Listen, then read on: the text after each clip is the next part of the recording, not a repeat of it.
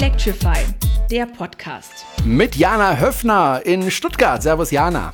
Und dem Frauenschwarm des Schwarzwalds, Jerome Brunel in Hopp am Neckar. Jetzt untertreib mal bitte nicht. Unsere Themen bitte. Was? Unsere Themen. Haben wir Themen vorbereitet? Das trifft mich Ja, ein bisschen haben wir. überrascht. Okay, Moment, unsere Themen. Elon Musk gibt auf. Wir rocken die iMobility und Die Bahn war schon immer ihrer Zeit voraus. So sieht's aus. Das sind drei unserer vielen Themen, die wir vorbereitet haben in mühevoller Recherche und äh, 30 Redaktionskonferenzen. Und äh, wir fangen an Alle mit dem einmal. Thema alle auf einmal. Tesla ist pleite. Mal wieder. Wir haben, glaube ich, schon des Öfteren darüber gesprochen, dass Tesla selbstverständlich pleite ist und immer wieder pleite geht und immer wieder. Wobei, man muss schon sagen, also jetzt kann man sich schon ein bisschen Sorgen machen, wenn man äh, auf den Kurs der Aktie schaut. Die ist dann doch deutlich nach unten gegangen, was für meine, ich habe ja eine Aktie, ne? habe ich ja schon oft gesagt, eine Aktie habe ich. Ich wollte sie eigentlich demnächst verkaufen, um meinen nächsten Urlaub zu finanzieren. Ich muss mir überlegen, wie ich äh, jetzt meinen Urlaub finanziere, weil im Moment verkaufen wäre ein bisschen blöd. Wird halt eher kurzer Urlaub und nicht so weit weg, so mehr daheim. Halt ohne was zu essen, aber gut. Ja, der Aktie geht es nicht so gut. Gestern hat Elon Musk ja ähm, wichtige Nachrichten angekündigt in ein paar Stunden. Ähm, wir müssen dazu sagen, heute ist Ostermontag. Ähm, gestern war der 1. April. Äh, der war ja bekanntlich in Amerika ein bisschen länger, dafür fing er dort auch ein bisschen später an. Und Elon Musk hat dann endlich eingestanden, Tesla ist bankrott. Und zwar so bankrott, dass bankrotter geht gar nicht mehr.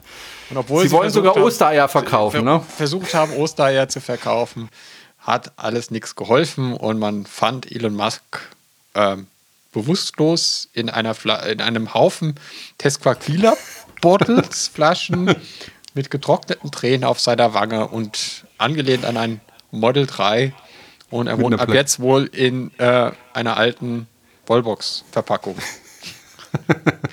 ja. Wo, wobei endlich. jetzt mal, wobei man jetzt mal Spaß beiseite äh, sagen muss, also es gibt schon äh, Dinge, die einem ein bisschen Sorgen machen können.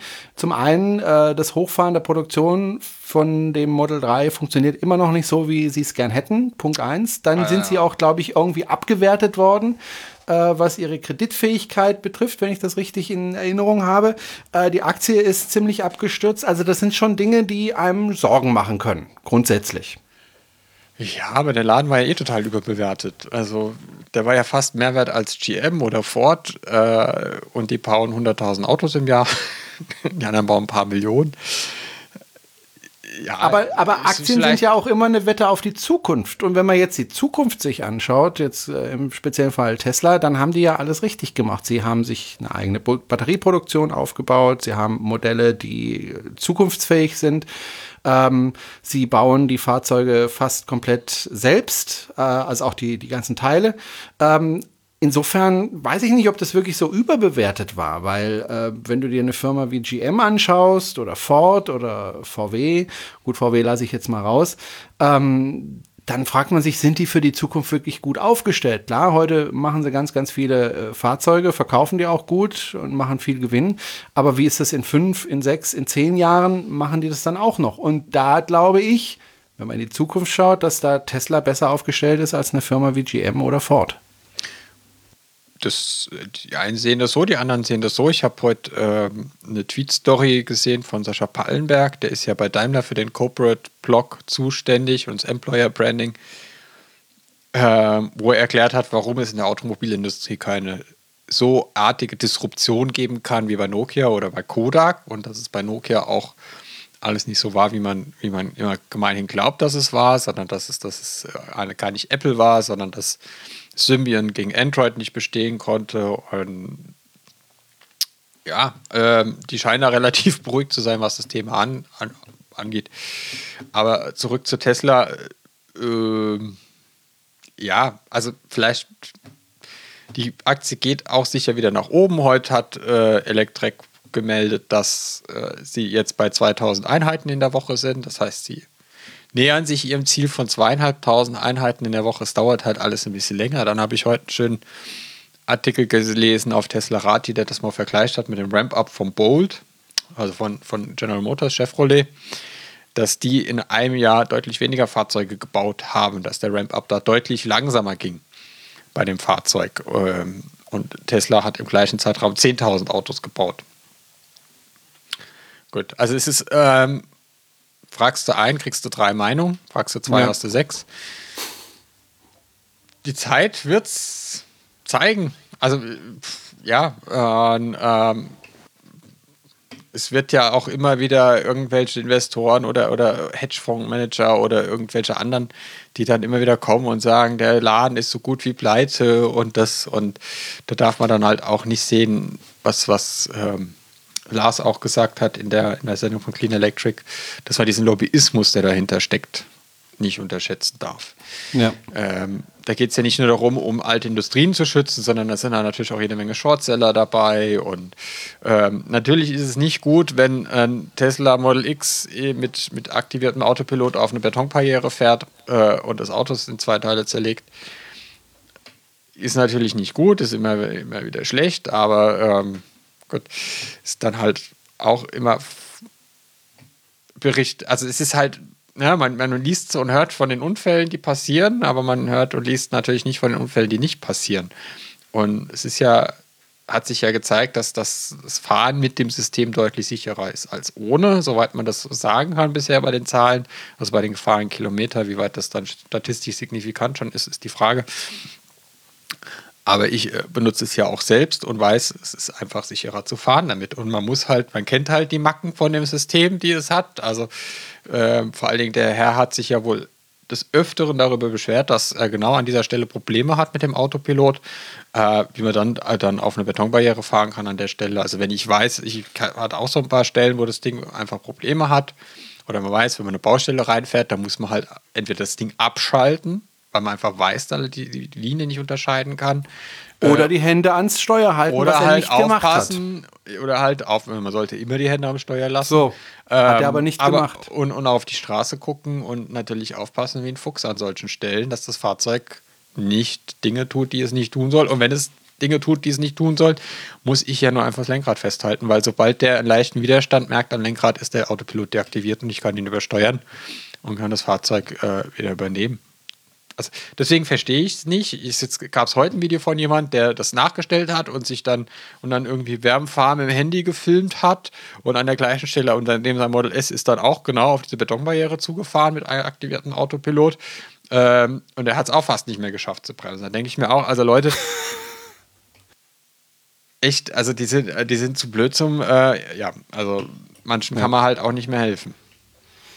Ja, also es war keine gute Woche für Tesla. Äh, einerseits dieser Unfall, ähm, wo ja Tesla auch relativ schnell Stellung genommen hat und wie ich finde auch eine gute Stellungnahme dazu abgegeben hat. Dann äh, konnten sie äh, mittlerweile auch auswerten die Daten aus dem Fahrzeug selbst, konnten sie wohl wieder rausziehen.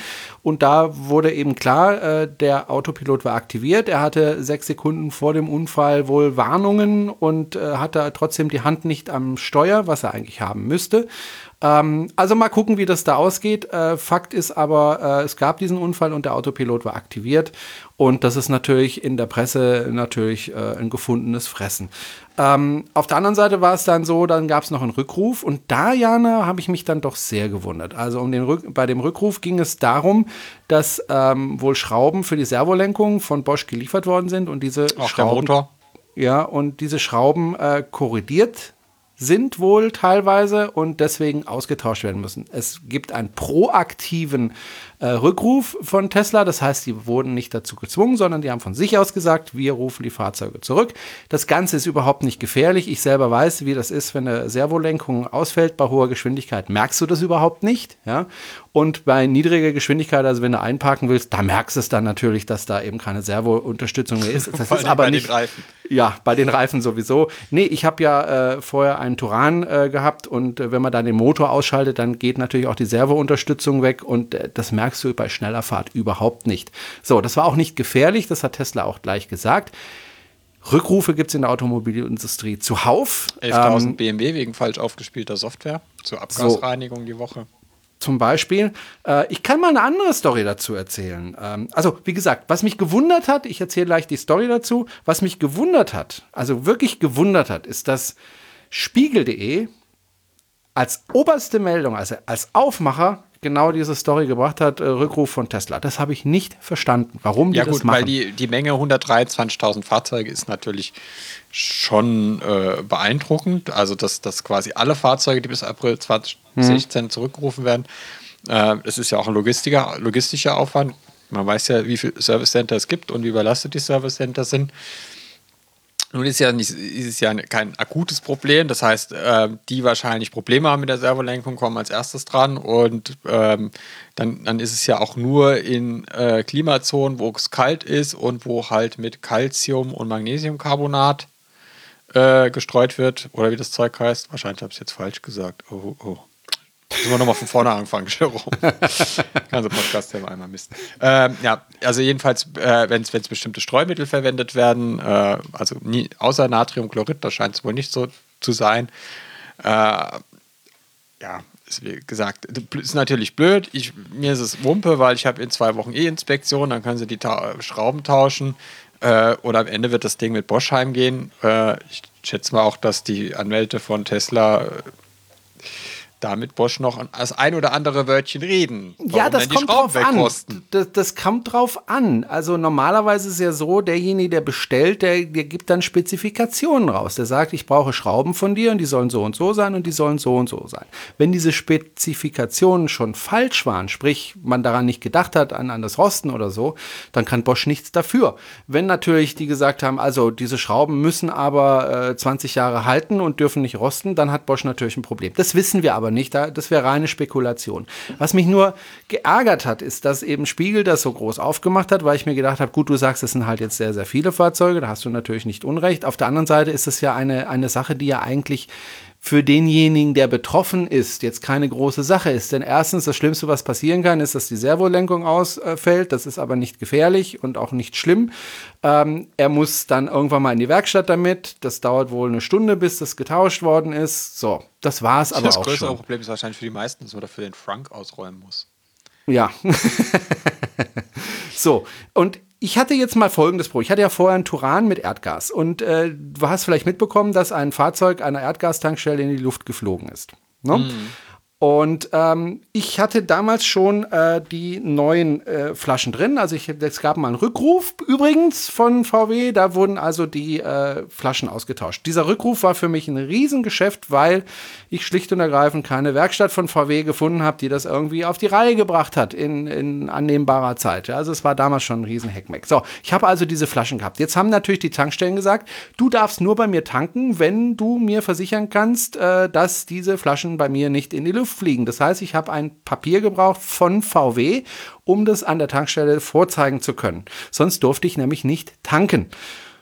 Und dann bin ich zu meinem VW-Händler hier vor Ort gegangen, habe gesagt, hier, ich brauche das. Die haben so gesagt, nee, das können Sie da machen, wo Sie die Flaschen äh, gewechselt haben. Das war aber nicht in Horb, das war weiter weg. Dann habe ich gesagt, ja, und wenn ich das in Hamburg habe, tauschen lassen, muss ich also nach Hamburg fahren, um mir dieses Papier zu besorgen oder was. Da musste ich mit der Zentrale. Lange Rede, kurzer Sinn. Es hat ewig gedauert, bis ich diese scheiß äh, ähm, Dings Bescheinigung bekommen habe und die haben dann auch nochmal die Flaschen untersucht. So. Und da ging es aber darum, dass mir die Flaschen um die Ohren fliegen können. Ja, also das war wirklich Sicherheitsmittel. Also in der Zeit habe ich, wenn ich getankt habe, trotz neuer Flaschen, habe ich meine Familie aus dem Auto raus evakuiert, habe gesagt, geht bitte ein paar Meter weg von dem Fahrzeug und habe dann erst getankt, wenn die aus dem Fahrzeug draußen waren und mit einem Sicherheitsabstand. Einfach, weil ich nicht genau wusste, was jetzt Sache ist. Ja, beim diese- Tesla kann die Servolenkung ausfallen. Ja, das ist natürlich ganz furchtbar. Da Die passiert Servo- einfach ja, gar Stell dir nichts. vor, du willst einparken Ja, und die Servolenkung Ja. geht nicht, ja. So, und dann lies, lese ich aber Kommentare ohne Ende. Ja, Tesla ist ja ein neuer Autobauer, die haben ja keine Ahnung von Autobau und Mercedes macht ja schon seit 100 Jahren, die wissen das und können das und VW sowieso. Und da, da frage ich mich, hey, was soll der Käse? Und es hat nichts damit zu tun, ob ich ein Tesla-Fanboy bin oder nicht, sondern da, wär, da, da, da stimmen einfach die Relationen überhaupt nicht mehr. Also so gar nicht mehr. Ja, da, da wird betrogen und belogen und da wird Wer gemacht und getan. Ach, niemand. Ach so. Nö, BMW wurde jetzt gerade wieder durchsucht, aber nö. Ähm, nein. Nee, und dann, dann wird aber sofort wegen ein paar Schrauben, die auch noch nicht mal sicherheitsrelevant sind, mit allen Rohren auf Tesla geschossen. Und das ist etwas, wo ich mir sage, ähm, es eigentlich noch. Und äh, was im Übrigen überhaupt nicht dazu passt, zu dem, was ich jeden Tag erlebe, wenn ich mit dem Tesla unterwegs bin. Äh, du kennst das ja auch, du bist am, am, Supercharger, kommen irgendwelche Jugendlichen vorbei und sagen, oh, geiles Auto. Ähm, da kommen Leute auf dich zu und sprechen dich auf das Fahrzeug an und es ist immer positiv oder fast immer. Ähm, das passt überhaupt nicht zusammen mit dem, was die Presse da sich zusammenschreibt. Wobei man sagen muss, also wenn ich jetzt zum Beispiel, ich kriege die Autobild immer umsonst, äh, wenn ich in die Autobild schaue, da habe ich schon festgestellt, äh, da scheint es einen gewissen Wandel zu geben, hin zu Elektromobilität. Ja. Ähm. Wenn du das sagst. ja, ist so. Also die berichten immer positiver darüber, sie berichten immer mehr darüber. Ähm, wo ich sage, das sind Artikel, die sind völlig in Ordnung. Äh, könnte ich im Großen und Ganzen so unterschreiben. Ähm, bei Spiegel jetzt, wie gesagt, also frage ich mich, äh, was das soll. Ja, bringt halt auch Klicks, ne? ist wie Flüchtlinge. Flüchtlinge, Moslems, Tesla, alles Klicks. Ja. Ich weiß es nicht. Aber ähm, es hat mich wirklich außerdem, geärgert. Außerdem, äh, ja, es ist, auch, es ist ja auch völlig daneben, dass, dass man dass, dass man auf der einen Seite sagt, dass, dass Tesla ja sowieso keine Konkurrenz ist für Made in Germany, äh, weil die ja sowieso nicht mithalten könnten mit der Qualität, die so ein Daimler abliefert. Da mag was dran sein. Und da ist was dran, definitiv. Also von der Verarbeitungsqualität deswegen, deswegen ja sowieso, keine Frage. Deswegen ja sowieso keine Bedrohung wäre für die deutsche Automobilindustrie. Aber auf der anderen Seite wird dann gegen, gegen Tesla lobbyiert, dass, dass, äh, dass echt die ganze Welt über uns lacht, wenn es um Thema Ladesäulenverordnung gibt, ja wo es dann ausschließlich in Deutschland so ausgelegt wird, dass Tesla keine Supercharger mehr bauen kann und dann irgendwelche Leute sagen, ja, dürfen sie ja, sie müssen halt einen CCS-Stecker dran machen, sage ich, ja, die benutzen aber im Moment keinen CCS. Es ist völlig albern, dass die einen CCS-Stecker dran machen, weil sie mich dann den nicht mehr in ihr Auto bekommen. Und wenn die Ladeinfrastruktur auf Privatgelände bauen und die entspricht zumindest der VDI äh, und den Bauvorschriften, dann kann es dem Bund eigentlich relativ wumpe sein. Da lässt sich doch freuen, dass mehr Leute Elektroauto fahren auch wenn sie nicht made in Germany sind, weil mich dann unser CO2-Ausstoß sinkt. Ist doch super. Aber anscheinend hat man da eh überhaupt gar kein Interesse. Ja, und das ist äh, langsam traurig. So, wir wollen nicht das allzu weit ausbreiten, sondern zum nächsten sehr erfreulichen Thema kommen. Ähm, und zwar zur iMobility, die auch dieses Jahr wieder stattfindet. Und wir von Electrify BW haben dort auch wieder einen Riesenstand. Was haben wir denn da vor? Und wann genau startet das? Und wann sind wir zwei da zu sehen und zu hören und überhaupt? Also zu sehen bin ich äh, jeden Tag von morgens bis abends, äh, auch Mittwoch schon zum Aufbau, Sonntag zum Abbau. Wir, die, äh, genau, die Messe geht vom 5. bis 8. April, ist auf der Messe Stuttgart im Rahmen der Frühjahrsmessen. Das heißt, äh, parallel ist da noch so eine Yogamesse und Verhandeln und Mineralien, Steine. Mineralien um. Ah. Äh, aber auch äh, zum Beispiel die Slow Food, Garten. Also ist für jeden Geschmack was dabei. Das Schöne ist, dass, dass die Hallen dann so äh, quasi die Eingänge zu den Hallen so gemacht sind, dass man quasi durch jede Halle durchgehen muss und auch durch die iMobility liegt da so mittendrin. Gibt es wieder die große Ministeriumsfläche, wo sich verschiedene Dinger vorstellen. Den größten Messestand haben natürlich mal wieder wir mit 360 Quadratmeter. Ähm, ist eine ziemlich große Fläche. Ist, äh, glaube ich, sechsmal so groß wie meine Wohnung. Und wir haben in den vergangenen Wochen E-Mails geschrieben und telefoniert und E-Mails geschrieben und hier nochmal und da nochmal, um einen schönen Messestand zusammenzukriegen, was gar nicht so einfach war, weil wir gesagt haben, dieses Jahr, äh, warum sollten wir uns ehrenamtlich dahinstellen und irgendwelchen etablierten großen Autobauern Messestand schenken? Haben gesagt, äh, gut, stellen wir dieses Jahr kein Hyundai hin, wir stellen keinen Nissan hin, wir stellen kein Renault hin. Wir zeigen mal, was die Deutschen können. Und damit meine ich jetzt nicht BMW und Mercedes. Gut, bei Mercedes fällt sowieso aus, sondern bei äh, äh, Igo, Sono, Sion, Street Scooter, Microlino, das sind jetzt Schweizer, aber auch ein junges Start-up und es ist nicht möglich, an Fahrzeuge zu kommen. Also die muss man echt zum Jagen tragen. Also Microlino hat keine Fahrzeuge, Igo hat keine Fahrzeuge. Ähm, wenn man jetzt überlegt, dass, dass wir einen riesen Standort haben, unser Stand ist, ähm, hat sich, haben Untersuchungen gezeigt, der vergangene Jahre ist immer der meistbesuchte Stand in der Halle dass da äh, irgendwie 50.000 plus Zuschauer, äh, Besucherinnen vorbeilaufen. Na, äh, ja, gut. Also jedenfalls haben wir kein IO bekommen. Wir haben kein Sonosieren bekommen. Gut, die sind gerade in Italien Probefahrten machen, wobei man dann aber auch sagen muss, es ist vielleicht sinnvoller, erstmal im eigenen Land das Fahrzeug ein bisschen bekannter zu machen. Und gerade in Stuttgart, wo die Leute ja nach Alternativen suchen, für, ähm, für falls es Fahrverbote geben sollte. Oder sich einfach so Gedanken machen, dass man vielleicht mal irgendwie elektrisch fahren kann und damit, da bietet ja Igo und Microlino und, und so wie sie heißen, ja durchaus Alternativen an. Also ist das Thema leider flach gefallen. Äh, einzige positive Rückmeldung haben wir, positive Rückmeldung haben wir von Street Scooter bekommen über die Deutsche Post. Und dann haben wir uns kurzerhand überlegt, weil wir nämlich auch wieder das Bakery Vehicle One vom äh, Bäcker Schüren aus Hilden bekommen. Das wird ja hier in der Nähe umgebaut. Also hier wird der Aufbau gebaut bei TBZ in Bretten. Haben wir gesagt, gut, dann machen wir dieses Jahr mal das Thema City-Logistik. Was kann man auf der letzten Meile elektrisch schon machen? Was gibt es da? Ähm, und dabei konzentrieren wir uns nicht nur auf vierrädrige Fahrzeuge, sondern auf zweirädrige Fahrzeuge und dreirädrige Fahrzeuge. Ähm, also das heißt Lastenrad, Fahrrad, Lastenanhänger. Wir werden eine Kala Cargo da haben. Das ist ein Lastenradanhänger mit Motorunterstützung, wo zwei Euro-Paletten drauf passen. Wir werden ein Lastenrad da haben. Wir werden ein Kleinfahrzeug da haben von Gupil, ähm, was, was sich super eignet für die Logistik auf der letzten Meile in der Stadt, weil man damit einfach durch die Fußgängerzone fahren kann. Das ist relativ klein. Wir haben den G4 da. Wir hätten lieber den G5 gehabt, der ist ein bisschen größer. Ähm, aber die haben nur einen G4 da, also haben wir den G4 da. Ähm, das ist ein großer Themenkomplex. Dann natürlich wieder alles rund um äh, Elektromobilität, all die Fragen, die da aufkommen. Wie weit kann man damit fahren? Wo muss ich das aufladen? Was ist, wenn ich mal in Urlaub fahren will? Äh, was brauche ich für eine Ladestation daheim? Was gibt es überhaupt für Autos? Äh, die Bianca bei uns aus dem Vorstand hat 104 Faktenkarten zu allen möglichen Elektroautos gemacht, vom City L bis zum BV1, wo man dann einfach so auf einen Blick sieht, was das Fahrzeug kann. Also nicht nur die neuen Fahrzeuge, auch die gebrauchten Fahrzeuge. Und bei gebrauchten Fahrzeugen werden wir dieses Jahr auch zeigen. Wir werden dieses Jahr keine Neuwagen auf dem Stand haben, sondern Gebrauchtfahrzeuge. Um zu Leuten zu zeigen, schau an, es gibt inzwischen, wenn auch nicht viele, äh, weil der Markt gerade ziemlich leergefegt ist, äh, gebrauchte Autos. Wir werden eine Zoe da haben, wir werden einen Leaf da haben, einen gebrauchten war auch nicht so einfach an die Fahrzeuge ranzukommen, weil auch manche Händler muss man da zum Jagen tragen. Wenn man sagt, hey, ihr könnt euer Fahrzeug auf der Messe aufstellen, könnt es da branden und wenn es einer kauft, kauft es halt einer, halt nicht bei uns, aber der kann ja da bei euch ins Autohaus kommen. Wir hatten versucht, einen ENV zu bekommen, noch zum Thema City-Logistik. Da gab es genau vier Stück in der Region im Umkreis von 100 Kilometer zum Verkaufen. Dann haben wir ein Autohaus angefragt in Heidelberg. Das war aber dann schon verkauft, als der Chef zurückgerufen hat und die anderen beiden waren Kundenanfrage, sind also auch schon wohl weg.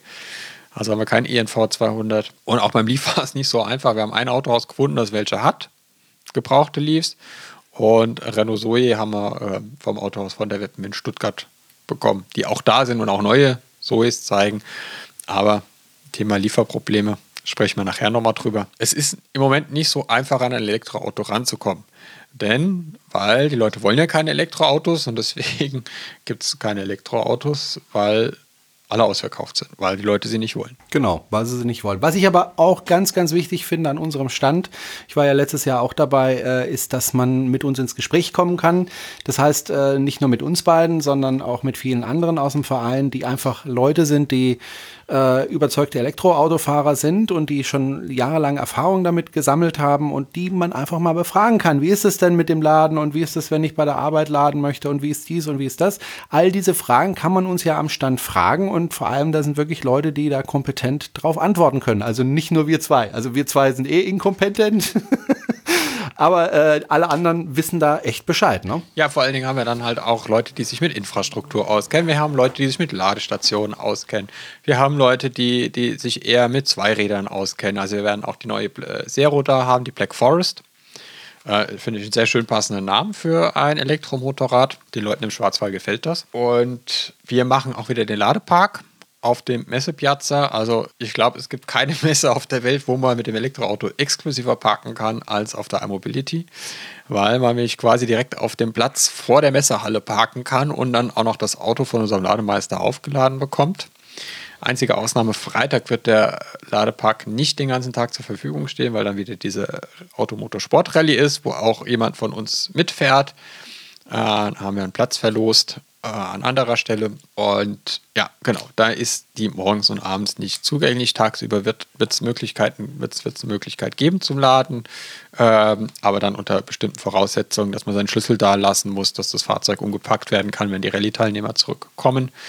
Also Strom gibt es kostenlos. Wir haben da auch, ähm, gibt es wohl eine besondere Überraschung mit einem besonderen Konzept für das Laden von Elektrofahrzeugen. Es ist irgendwie ein Einkaufswagen involviert und Batterien.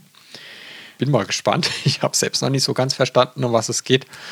Aber unser Lademeister wird da alles im Griff haben auf der Messepiazza.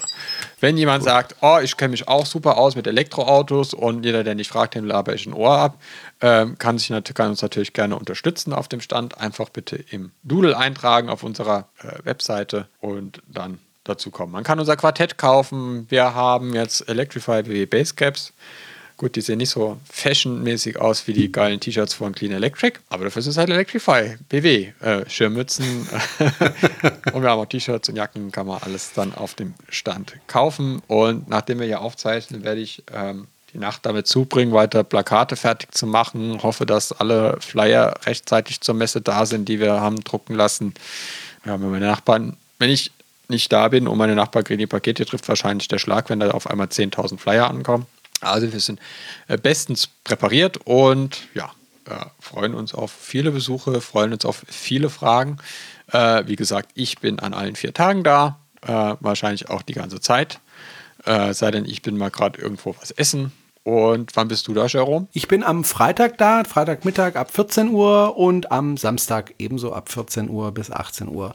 Vielleicht bin ich auch ein bisschen vorher da. Ich wollte mich jetzt nicht nur komplett eintragen, weil ich einfach gucken muss, wie ich mit meiner Arbeit zurechtkomme. Am Montag geht dann die Schule wieder los, am Montag danach und habe viel vorzubereiten. Ich weiß nicht, ob du dich ans letzte Jahr erinnerst, äh, an diese Messe.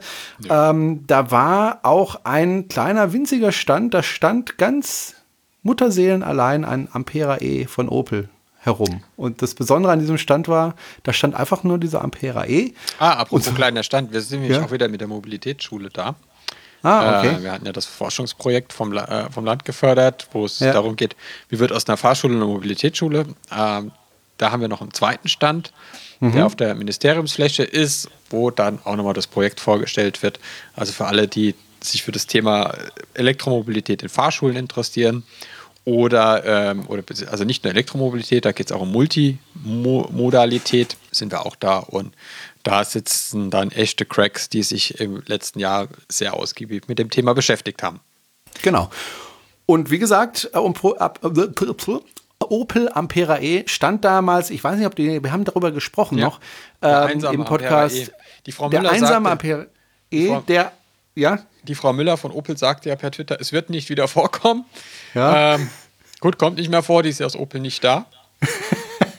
so auch kein Opel Ampera, der einsam äh, rumsteht. Aber inzwischen Diese, kann man ihn ja kaufen. Also für die, die es nicht mitbekommen haben vor einem Jahr, äh, der stand da auf der Messe und es war nicht mal jemand da, der das Fahrzeug erklärt hat oder irgendwas zu dem Fahrzeug. Es stand einfach abgeschlossen auf der Messe, fertig.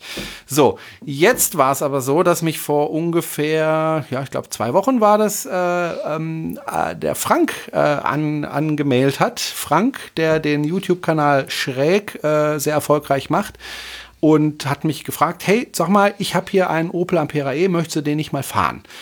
Und dann habe ich gesagt, ja, könnte man mal machen, wäre eine schöne Sache. Und ähm, er ist dann extra nach Horb damit gefahren, um mich zu besuchen und ich durfte ihn dann fahren. Ich habe ihn dann insgesamt 20 Kilometer gefahren ähm, und war in einigen Punkten doch etwas überrascht. Also, wenn man in dieses Auto steigt, dann macht es eigentlich keinen großen Unterschied, ob du in einen Elektroauto einsteigst oder ob du in, in ein normales Auto einsteigst, das Ding wirkt einfach total normal.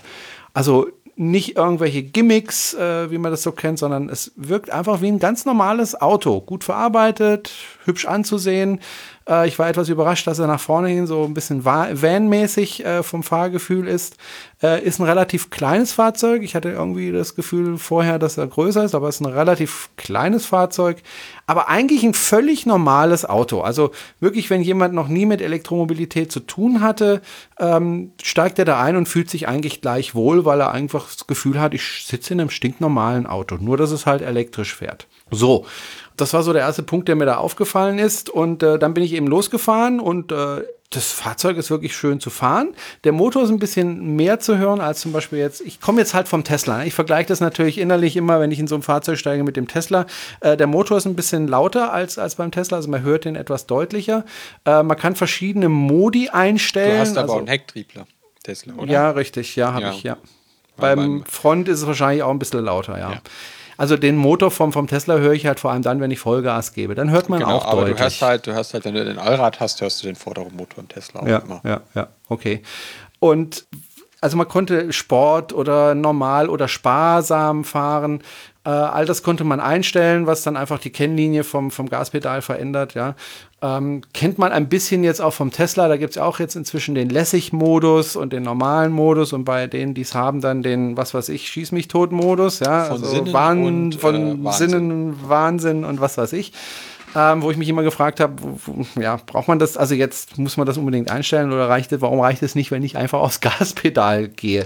Weil was, weil der halt ja. total aggressiv ist, wenn du den halt in dem Modus hast. Und das ja. macht in der Stadt echt keinen Spaß. also ich fahre meinen auch immer nur noch in Lässig, weil es einfach ja. deutlich angenehmer ist. Okay. Nee, ich fahre ihn im Normalmodus, aber ich habe auch nicht so eine Wahnsinnsbeschleunigung wie deiner, ne? Was hast du für eine Beschleunigung bei deinem Tesla? Oh, Von ich habe die schlechteste 5,4 Sekunden. Nee, ich habe die schlechteste, ich habe 5,8. Ach. Ja, also nochmal ja. 0,4 Sekunden langsamer. Ah, okay. äh, könnte es natürlich auf 4,4 steigern lassen. Für 2100 Öcken mache ich aber bisher nicht. So, jedenfalls zurück zum Opel.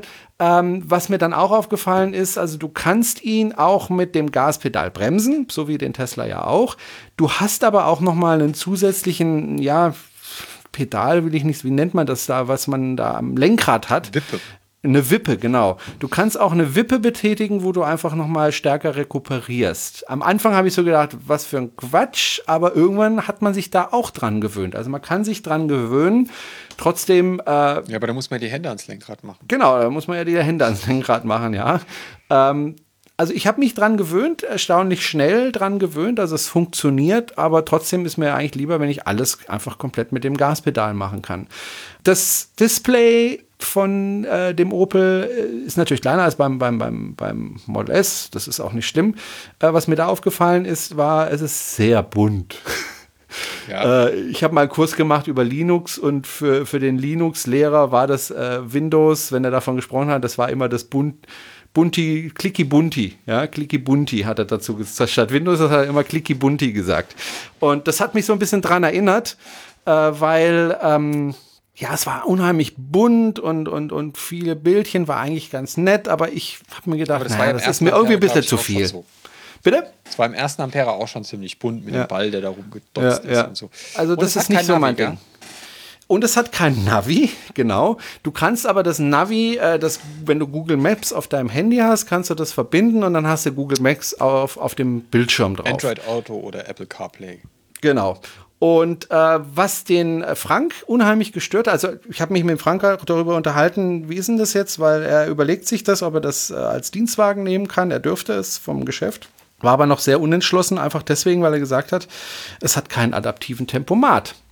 Das hat ihn unheimlich gestört, weil eigentlich wären die Sensoren, um das bereitstellen zu können, alle im Auto verbaut, aber es hat keinen äh, adaptiven Tempomat. Und er will unbedingt einen adaptiven Tempomat. Also ich brauche das nicht, aber er braucht es und den hat er dann nicht. Und ähm, das stört ihn ganz massiv. Ja, für ein Auto ähm, für, für, für den Preis kann man eigentlich schon einen erwarten. Richtig, ja. Also ich persönlich, das ist aber jetzt mal ganz persönlich, ich ich hatte nie einen, deswegen vermisse ich ihn nicht. Wahrscheinlich, wenn ich einen mal gehabt hätte, würde ich ihn wahrscheinlich auch vermissen. Das ist wie mit dem Autopiloten, den hatte ich noch nie. Äh, Habe ich zwar mal getestet, aber ich hatte ihn noch nie und deswegen vermisse ich ihn nicht allzu sehr. Äh, ich lese dann immer in den Foren, oh, mein äh, Autopilot ist ausgefallen und jetzt muss ich 200 Kilometer ohne Autopilot fahren. Ja, da ich mir, Scheiße, ich muss selbst Mensch, Mensch, ich bin 41.000 Kilometer jetzt in einem Jahr gefahren und alles ohne Autopilot und ich habe es überlebt und ich habe es gerne gemacht. Äh, aber wie gesagt, ich hatte eben noch keinen Autopilot und manche Dinge vermisst man halt erst, wenn man sie tatsächlich mal Lenkradheizung zum Beispiel. Ja, so, Lenkradheizung zum Beispiel, ja, brauche ich auch nicht, aber okay. Jedenfalls, ähm, zum Fahren war der wirklich klasse. Äh, Ampera hat echt Spaß gemacht zu fahren, äh, zieht auch gut weg, vor allem im Sportmodus. Jetzt nicht so übermäßig stark, aber völlig ausreichend. Es ist ein guter Zweitwagen. Es ist ein guter Wagen, um zur Arbeit zu fahren. Es ist ein guter Wagen, um damit einkaufen zu gehen. Es ist kein Familienauto meiner Meinung nach. Dafür ist er einfach zu klein. aber er ist insgesamt für das, was er bietet, ähm, viel zu teuer. Er ist einfach viel zu teuer. In aber meinen er hat, Augen. Aber er hat die größte Batterie von allen. Außer dem Tesla. Ja, er hat auch eine tolle Reichweite, auch das ist klasse, aber für das, was er bietet, an inneren Werten, sage ich jetzt mal, jetzt mal abgesehen von der Batterie, ist er mir einfach zu teuer, weil es ist kein Erstwagen, für mich zumindest. Also es ist für mich kein Familienauto. Wenn du das, wenn du ein Single bist oder wenn du ein Paar bist, ja, äh, dann kann man das durchaus als Erstwagen verwenden, denke ich, und dann ist es okay. Aber sobald du ein Kind noch an Bord hast, dann wird's, äh, wenn du damit in Urlaub fahren willst, einfach zu eng, denke ich. Es war aber meine persönliche Meinung. Und ähm, für mich war er dann einfach vom Preis-Leistungs-Verhältnis nicht in Ordnung. Also ich finde ihn einfach zu teuer. Ähm, ich habe jetzt die Preise nicht im Kopf, die hast du vielleicht im Kopf, aber äh, er ist echt nicht günstig. So, und Ja, und ähm, der hat ja CCS, aber das ist, glaube ich, auch nicht so schnell, oder? er hat CCS, er kann, glaube ich, 50 Ja, aber ich KW. glaube, de facto sind es de facto sind's am Ende sind es dann, dann nur noch 40. weniger. Genau. Und wenn es kalt ist, also äh, das Lustige war, er hat mir dann erzählt, äh, der Frank äh, ist er zu mir gefahren, hat dann bei mir ein bisschen geladen und ist dann wieder zurück Richtung Esslingen und wollte dann am Flughafen nochmal laden. Und zwar gibt es da neue Ladesäulen wohl, die CCS können Ja. und da wollte er laden. Und es hat nicht so richtig funktioniert, weil er hat immer nur Leistung so um die 30 kW bekommen. Okay, Nun muss man dazu sagen, es war an dem Tag mehr ab. Ja, ja, ja, klar, die geben deutlich mehr ab. Nun muss man allerdings sagen, also ich weiß nicht, wann er den Film gedreht hat. Ich habe nur den Film von ihm gesehen später. Äh, da hat er erzählt, dass er von Stuttgart hochgefahren ist. Also das ist die Strecke von Stuttgart Zentrum hoch zum Flughafen. Das sind so 15, 20 Kilometer. Äh, hat gesagt, er ist im Sportmodus gefahren, hat ein bisschen getreten, damit die Batterien warm werden. Das geht da bergauf, äh, die Strecke. Aber es scheint nicht gereicht zu haben, um die Batterien aufzuwärmen, denn das war an dem Tag relativ kalt und er hat dann eben nur eine Ladeleistung von 30 kW bekommen. Was jetzt nicht so wahnsinnig berauschend ist, weil bei 60 kW heißt das zwei Stunden laden, wenn die Batterien leer sind. Das ist ein bisschen zu viel. Also im Moment kostet kostet er 48.385 Was Euro definitiv zu viel ist. Es gibt dann ab zweiten Halbjahr wohl eine äh, abgespecktere Version für 43.000. Ja, es ist zu viel, weil wenn du überlegst, dass wenn das Model 3 nächstes Jahr auf den Markt kommt, ungefähr auch in der Preiskategorie sein wird, dann kriegst du aber deutlich mehr für den Preis als äh, das, was du äh, von Opel da bekommst. ja, Also und das ist halt ein Opel, gell? ja, gut, ja, das finde ich jetzt, ich finde Opel okay, also von Verarbeitungsqualitäten, die bauen gute Autos meiner Meinung nach, aber ähm, du hast halt, wenn du ein, Tesla Model 3 kaufst, einfach mehr Platz in dem Fahrzeug, Punkt 1. Punkt 2 hast du ein, finde ich, schickeres Auto, aber das ist Geschmackssache, aber Punkt 3 vor allen Dingen hast du halt eine komplette Ladeinfrastruktur, weil das ist ja auch wieder das Problem bei dem Opel, du hast ja keine eigene Ladeinfrastruktur, das heißt, du bist wieder auf die öffentlichen Ladesäulen äh, angewiesen und was das bedeutet, ähm, das Das weißt muss du. ja, das muss ja nichts Schlechtes sein. Ich meine, wenn du in Holland wohnst und äh, Fastnet-Kunde bist, dann äh, Funktioniert. fährst du relativ sorgenfrei durch dieses Genau, Land. aber wenn du halt durch Deutschland fährst, dann äh, ist es halt, man nennt es ja Ladesäulen-Lotto. Das kann funktionieren, muss es aber nicht. Ja, ich habe Ne? hab jetzt gerade gesehen, ich war, ich war ja ähm, über Ostern in Italien und habe Hm? auf der Hinfahrt C äh, Chademo geladen an, an einer Autobahnraststätte, weil ich eh mal wohin musste. Und äh, einmal wohin. Wohin musstest du denn? Ich, muss, ich musste für kleine Tesla-Fahrerin. Ah, okay. ähm, und und einmal, einmal Sanifair und zurück sind 5 Kilowattstunden, so ungefähr immer. Und die nimmt man natürlich mit. Ja.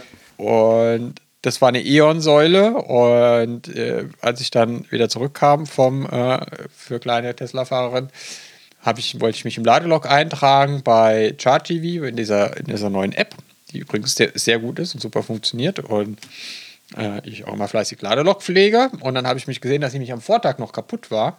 Und zwar äh, nicht irgendwie zwei Tage lang kaputt, das war die einzige auf der Raststätte, sondern äh, über vier Wochen lang kaputt. Also das ist halt dann auch so, ne? Da ist so eine Ladesäule kaputt und dann ist die halt vier Wochen kaputt. Das verstehen halt E.ON und Co. immer noch nicht, dass das Leute schon in ganz schöne äh, in die Bredouille bringen kann, wenn man eine, wenn so eine Ladesäule ewig kaputt ist. Und das scheint nicht die einzige E.ON zu sein, die ewig kaputt ist. Ja. Ja, ich hatte ja in Freiburg das Problem auch an, an der Tank- und Rastanlage in Freiburg, Breisgau, Rasthof oder Das wie der ist hieß. deine Inushi, oder? Keine, nee, keine Ahnung, weiß ich nicht, habe ich nicht darauf geachtet. Jedenfalls, die funktioniert jetzt nach mehreren Wochen wieder. Ich war jetzt äh, vor ein paar Tagen dort. Äh, hab da zwar nur Typ 2 laden können, weil er gerade einen Golf CCS äh, getankt hat, aber äh, es war alles wieder repariert. Aber es hat sehr, sehr lang gedauert, bis das, das äh, passiert ist. Apropos E-Golf ganz kurz, äh, ich habe äh, bei Ikea geladen und da war eine eine junge Dame von ähm, Rittersport, die dort ihren ähm, Dienstwagen aufgeladen hat. Und das war tatsächlich ein neuer Golf. Rittersport, muss man sagen, hat schon sehr früh, oder früher schon äh, Elektromobilität gefördert. Äh, den Hotzenblitz zum Beispiel haben sie sehr stark gefördert. Leider ist daraus nichts geworden, aber die waren damals schon engagiert vor vielen Jahren und da darf man offensichtlich äh, als Dienstwagen einen äh, E-Golf äh, nutzen. Und die Frau war sehr zufrieden damit. Allerdings, der Kofferraum ist wohl kleiner als bei einem normalen Golf. Das wusste ich zum Beispiel nicht, weil da halt die Batterien drin sind. So, das aber nur äh, äh, nebenher. Also Ampera E hat mir, ja? Wo wir gerade bei Fuhrpark sind. Wir hatten ja, ja. Ähm, den Markus Wagner bei uns in der Meulesmühle von SAP. Mhm. Um, da werden wir in der nächsten Folge nochmal ausführlicher drüber reden, was der so ein bisschen erzählt hat. Also sie haben 950 Elektrofahrzeuge, davon 150 äh, reine Stromer und 800 Plug-in-Hybriden. Das liegt auch ein bisschen am Anwendungsfall und weil sie halt nicht jeder Mitarbeiter einen Tesla bekommen kann. Aber die haben auf jeden Fall Tesla drin in, den Fahrzeug in der Liste von, von möglichen Fahrzeugen. Das ist ja dann auch immer begrenzt. Äh, das, war, das war sehr interessant und äh, sehr erhellend und das war vor allen Dingen schön, weil äh, das ein Macher ist. Also das ist nicht einer, der sich hinstellt und sagt, oh ja, und hier das Problem und da das Problem und das Problem und das Problem. Das hat er auch gemacht, hat gesagt, also da haben wir das, das problematisch, da müssen wir was machen. Aber er hat auch immer gleich einen Lösungsansatz gehabt oder äh, die Lösung war schon umgesetzt worden. Ähm, SAP ist da ja schon sehr, sehr lange bei dem, auch bei dem Thema dabei, Elektromobilität. Die hatten ja schon A-Klasse E-Cells, die hatten äh, Stromos-Fahrzeuge damals gehabt, äh, als es die noch gab. Äh, die hatten auch mal eine Ladesäule, von der ich mal vertrieben wurde. Äh, und haben aber geklärt, wir sind jetzt wieder Kumpel, SAP und ich. Okay. Aber da äh, reden wir dann in der nächsten Folge, die wir auf der iMobility aufzeichnen. Ja, genau. Äh, Markus Meinschein hat ja mal ein Video darüber gedreht, über SAP Frankreich, über Elektromobilität und SAP in Frankreich. Und die bauen ja gleich Ladesäulen dort auf. Ja, auch in und, Waldorf, und, Waldorf auch. Ne, also die nehmen die Sache wirklich Wir haben in Waldorf gerade ein äh, riesen Trafo hingestellt für eine Million Euro, um das eine Parkhaus mit Strom zu versorgen. Cool. Weiter so. Also Ampera E nochmal ganz zum Schluss ein Fazit. Also tolles Auto, leider zu teuer, aber ein nettes Auto, äh, das mir gut gefallen hat. Mir zu klein äh, für meine Familie, aber wer einen Wagen braucht, der nicht so groß ist, ist es, glaube ich, eine tolle Geschichte, wenn er das nötige Kleingeld dafür hat. Und die nötige Zeit, weil äh, Ampera E, er, er taucht zwar auf auf den Zulassungslisten und man sieht ihn auch ab und zu mal auf der Straße, aber die Stückzahlen sind doch wohl sehr überschaubar. Oder wie äh, der ehemalige Opel-CEO Herr Neumann gesagt hat, man kriegt den ja nicht. Genau. Äh, wobei der schon bestellbar ist. Also, ja, er ist bestellbar, ja, aber äh, die Lieferzeiten sind wohl ähm, wohl auch beim Ampera E, wo wir beim nächsten Thema wären. Schön. Genau, genau. Was Lieferprobleme bei Elektroautos. Was für eine geniale Überleitung. Wenn man sich im Moment die Lieferzeiten anschaut, äh, bei den deutschen Herstellern. Nicht nur ähm, bei den Deutschen. Nicht nur bei den Deutschen, aber insbesondere bei den deutschen Herstellern, dann sieht man, dass man, wenn man einen E-Golf äh, kaufen möchte, ziemlich lange warten muss, äh, wenn also man einen. Beim, ja, beim, hast du die aktuellen Zahlen? Äh, beim E-Golf hatte ich, hatte ich mich äh, die Woche mit jemandem bei Twitter gesprochen, dass er sich einen bestellt hatte und er sagte, ähm, drittes Quartal. Drittes oder viertes Quartal hat er, glaube ich, geschrieben. Hm. Äh, wäre, wäre er dann da. Und, aber es könnte sein, dass er eine andere Ausstattung hat, weil die irgendwie Modellwechsel dazwischen haben. Jetzt, okay. Ähm, also haken wir mal schnell ab, was lieferbar ist. Also lieferbar ist der Renault Zoe. Äh, relativ kurzfristig, ich glaube vier, vier Monate ist die Lieferzeit. Was auch schon länger ist, als es schon mal war, ne? Was auch schon länger ist, aber jetzt vier Monate sagen. ist jetzt auch nicht die Welt äh, bei einem nee. Neuwagen. Da Nö. wartet man auch mal auf ein Auto mit Verbrennungsmotor drauf, wenn man es wenn bestellt und nicht vom Hof kauft. Dann äh, Tesla Model S, Model X sind natürlich lieferbar.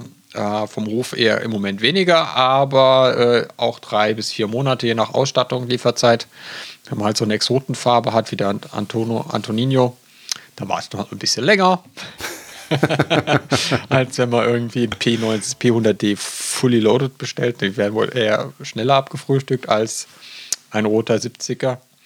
Dann lieferbar ist der neue Leaf, wobei man da wohl auch inzwischen schon bei Oktober ist, wenn man jetzt bestellt, bis man einen bekommt. Beim Hyundai ist es immer noch ein Jahr wohl für den Ionic, was man warten muss.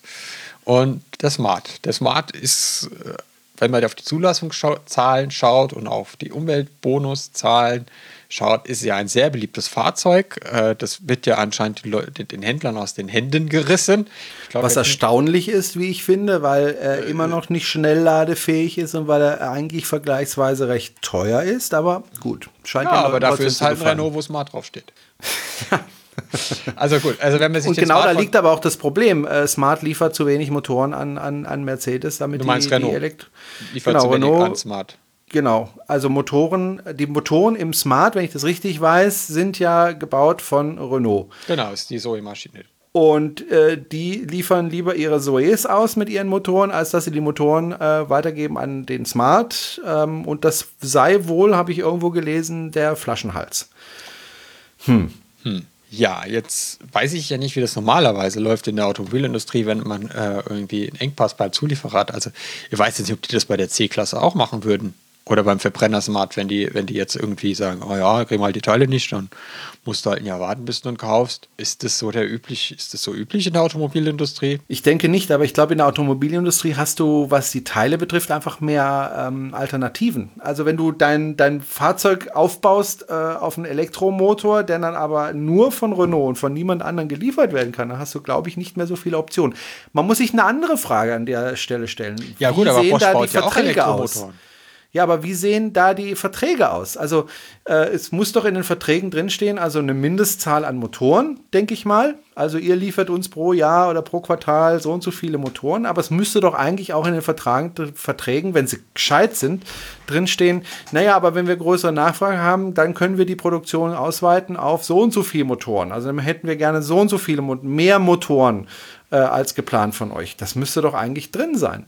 Und ich kann mir auch vorstellen, dass Mercedes doch auch Druck machen kann und sagen kann, passt mal auf, ihr liefert uns, was ich, ich sag mal irgendeine Zahl, 10.000 Motoren pro Quartal. Ähm, wir hätten gerne 15.000 pro Quartal.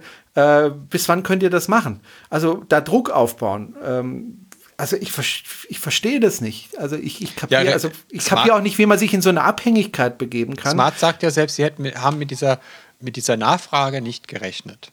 Ja, das ist ja Da okay. ich mir, ja, Dann sind gut. sie doof. Aber gut, Doofheit ist halt manchmal so. Okay, man macht ja auch Fehler. Also ich will, ich will ja, nicht immer nur Vorwürfe hey, machen. keine Schnellladung, da war die Karre einfach richtig teuer, da kauft die schon keiner. Ja. Äh, und jetzt kaufen sie Leute trotzdem. Aber man sieht Ja. ihn, also er wird, äh, ist anscheinend tatsächlich auch äh, gekauft, weil man sieht ihn auch äh, durch die Gegend fahren, auch ohne Daimler-Nummernschild fahren die Karren durch die Gegend. Die Sache ist die, natürlich kann jeder Fehler machen. Und vielleicht haben die dann tatsächlich das falsch eingeschätzt, warum auch immer. Menschen machen Fehler und Ja, in die so einem großen wollte ja auch keiner haben. Ja, so ein großer Konzern, der ist natürlich auch träge insgesamt, wissen wir auch. Ähm, was ich nur nicht verstehe, ist, jetzt ist die Kacke am Dampfen, sozusagen. Ja, also die können dieses Jahr, wenn du jetzt bestellst, dir dieses Fahrzeug, soweit ich weiß, dieses Jahr nicht mehr ausliefern. Und wir haben Anfang des Jahres. Ja, also sie haben quasi ein Jahr Lieferzeit. So, äh, die Kacke ist am Dampfen und äh, das verstehe ich nicht. Ich verstehe, dass man das nicht sofort lösen kann, das Problem, weil natürlich, wenn man mehr Motoren bauen will, braucht man mehr Produktion. Die neue Produktion muss erstmal aufgebaut werden. Du musst Leute einstellen, die das bedienen und so weiter und so weiter. Hä? Wieso brauchen wir Das- Menschen, um Elektroautos zu bauen? Ich dachte, da brauchen wir keine Menschen für. Ja, du brauchst schon eine Produktion für Elektroautos, äh, für Elektromotoren. So, das dauert alles seine Zeit. Sehe ich alles ein, aber ich sehe im Moment, ich verstehe es nicht, ähm, dass man dann nicht in der Lage ist, die Produktion in absehbarer Zeit einigermaßen zu steigen. Und dann stellt sich natürlich die Frage, die du dir ja vorhin auch gestellt hast, will man überhaupt Elektroautos verkaufen? Will man das überhaupt, dass da viele über den Ladentisch gehen? Das ist die andere interessante Frage, über die haben wir uns schon öfter unterhalten und das ist eigentlich das meist diskutierte in allen Foren. Sind sie zu blöde zum Elektroautos verkaufen oder wollen sie einfach nicht, sondern wollen einfach ihren alten Scheiß weiterverkaufen oder wollen jetzt plötzlich Wasserstoffautos verkaufen, ja, was noch ein größerer Scheiß ist in Ja, weil, weil die. Plug-in-Hybriden sind wohl auch nicht mehr lieferbar von Mercedes. So, ja, aber das ist ja umso besser. Nee, aber ähm, das, das sind halt die, die Fragen, die man sich da stellt und ähm, man fragt sich halt auch im Hinblick darauf, wie sich der Markt ja auch insgesamt entwickelt. Äh, es gibt immer mehr Forscher, die sagen, äh, 2026, das ist so die Zahl, die ich immer öfter höre und die ich auch schon seit Wochen und Monaten äh, vor mir hertrage, 2026 kriegst du keinen Verbrenner mehr im Autohaus zu kaufen. So, die Frage ist, gehe ich dann noch bei überhaupt uns im Autohaus. so, also im Au wenn du einen neuen Wagen kaufen willst, sagen viele Forscher mittlerweile, und das sind jetzt nicht nur Leute, die sich nur mit Elektromobilität beschäftigen, so wie der ähm, Lars Thomsen, Danke. der beschäftigt sich auch mit anderen Themen. Der echt beschäftigt sich auch mit vielen anderen Themen, aber er beschäftigt sich natürlich sehr viel mit dem Thema Elektromobilität. Der sagt ja auch, zu dem und dem Datum wird es das nicht mehr geben. Äh, ich habe übrigens zufällig nochmal getroffen, wieder am Supercharger in Föhringen. Jedenfalls gibt es auch viele andere, einfach, einfach äh, Ökonomen, die sagen, 2026 ist der Punkt, wo du keinen Verbrenner mehr neu kaufen kannst, weil du das erstens mal nicht mehr kaufen willst und weil du es nicht mehr kriegst. Natürlich wird es dann noch Gebrauchte zu kaufen geben, wenn du das willst, aber du wirst keinen Neuwagen mehr mit Elektro, äh, mit, mit Verbrennungsantrieb bekommen.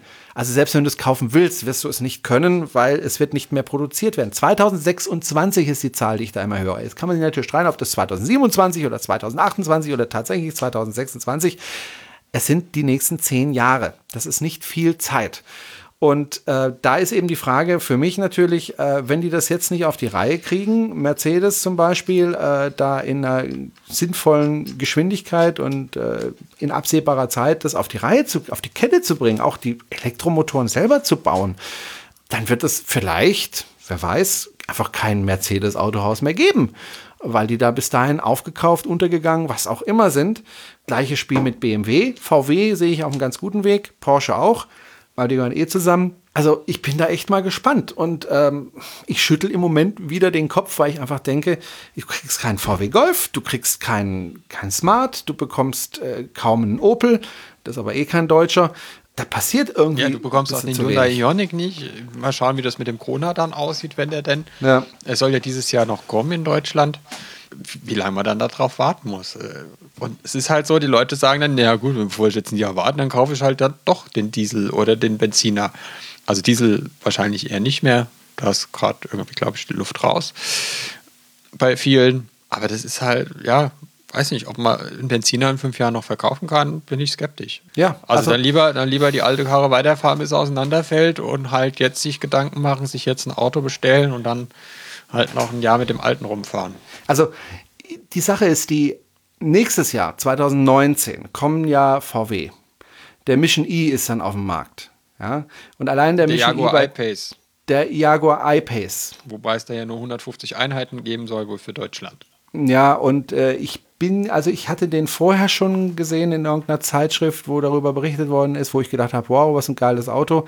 Als ich ihn dann in echt, also auf Video gesehen habe, im Fernsehen gesehen habe, habe ich gedacht, naja, so toll ist das Auto jetzt auch nicht. Ach, Ähm. Nee, es ist nicht schlecht, aber es ist auch nicht so toll, wie ich gedacht ist- habe, es vor ist allem der für den einzige, Preis. Es ist der einzige, der tatsächlich mal versucht, Tesla Konkurrenz zu machen. Ja. Der kam mit Ja. 150 kW laden, hat eine 90 Ja. Kilowattstunden Batterie.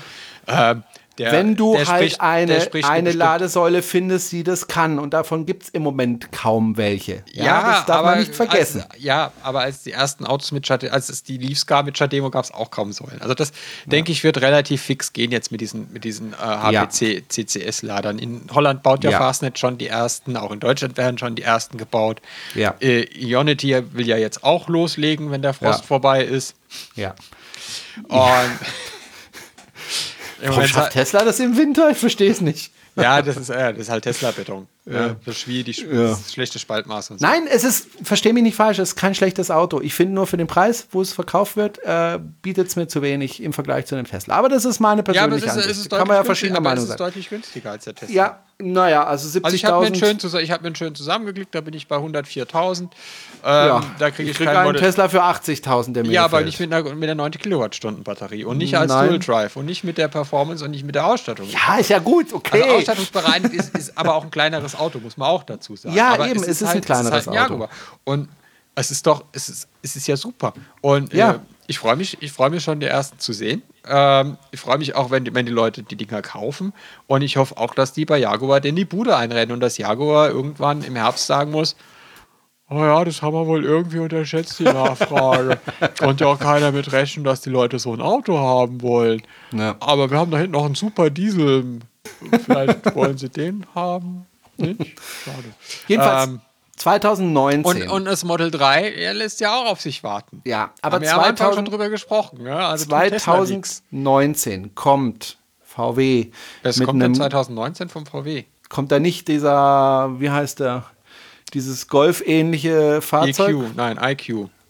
I, schieß mich tot. Ja. Ich ja. Äh, Golf-ähnlich zu einem Preis von einem gut ausgestatteten Golf Diesel soll es ja ein Elektroauto von VW geben. So, wenn dann bis dahin auch Ionity äh, in die Pushen gekommen ist, ist es ja eine super Alternative. Wo, Wenn der, ich, 100 wenn der HPC Charging bekommt. ja, wird er. Nein. Das ist Na, nicht komm. fest, nein. Weil die sagen. blöd kann man die, doch nicht sein. Die sagen, die sagen, die wollen das der Oberklasse vorbehalten, erstmal. So blöd kann man doch nicht sein. Audi, Audi, Audi e-tron Concept und so, Porsche Mission E.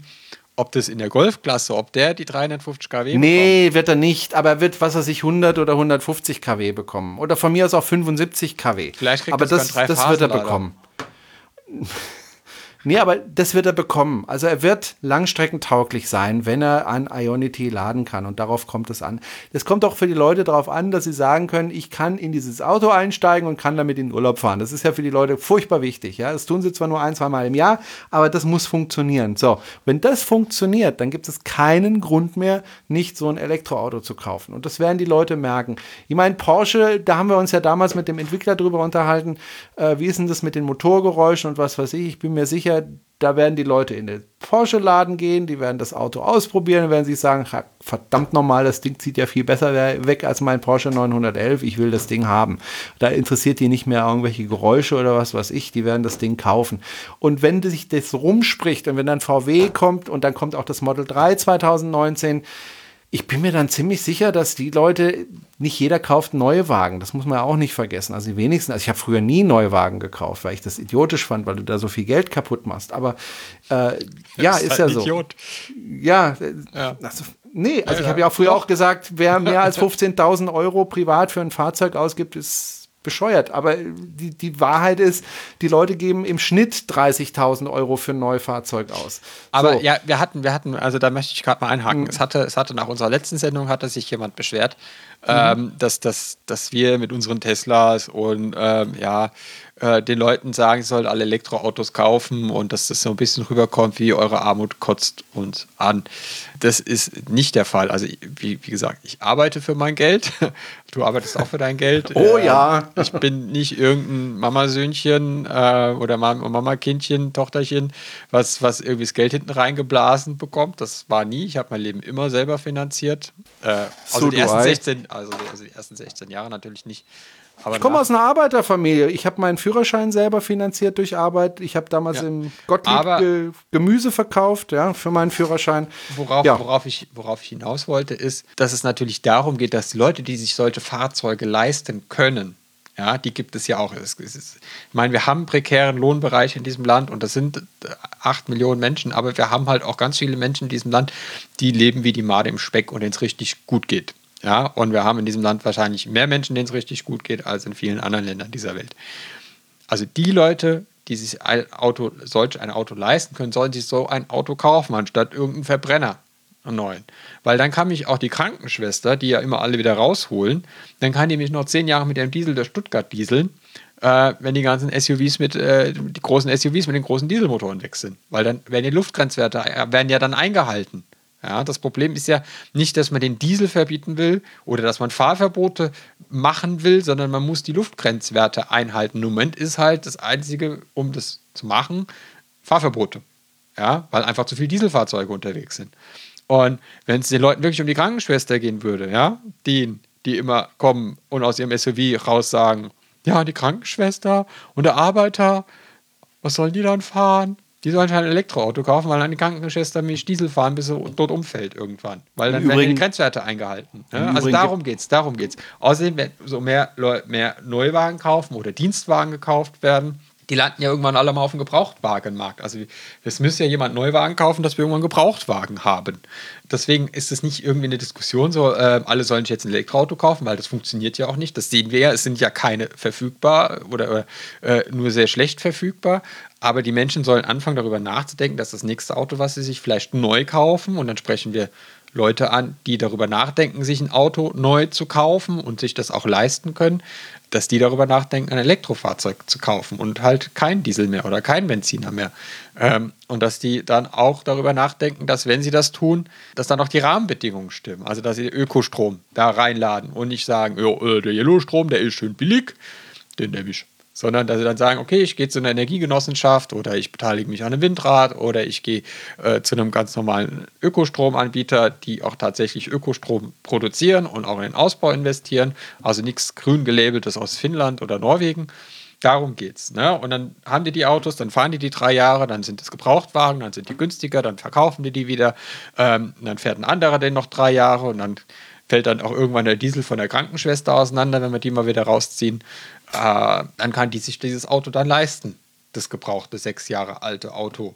Oder es wird ja auch, ähm, dass der Smart nicht lieferbar ist, da feiert der Herr Schuh wahrscheinlich, der Professor Schuh, äh, in Aachen wahrscheinlich jeden Tag Party.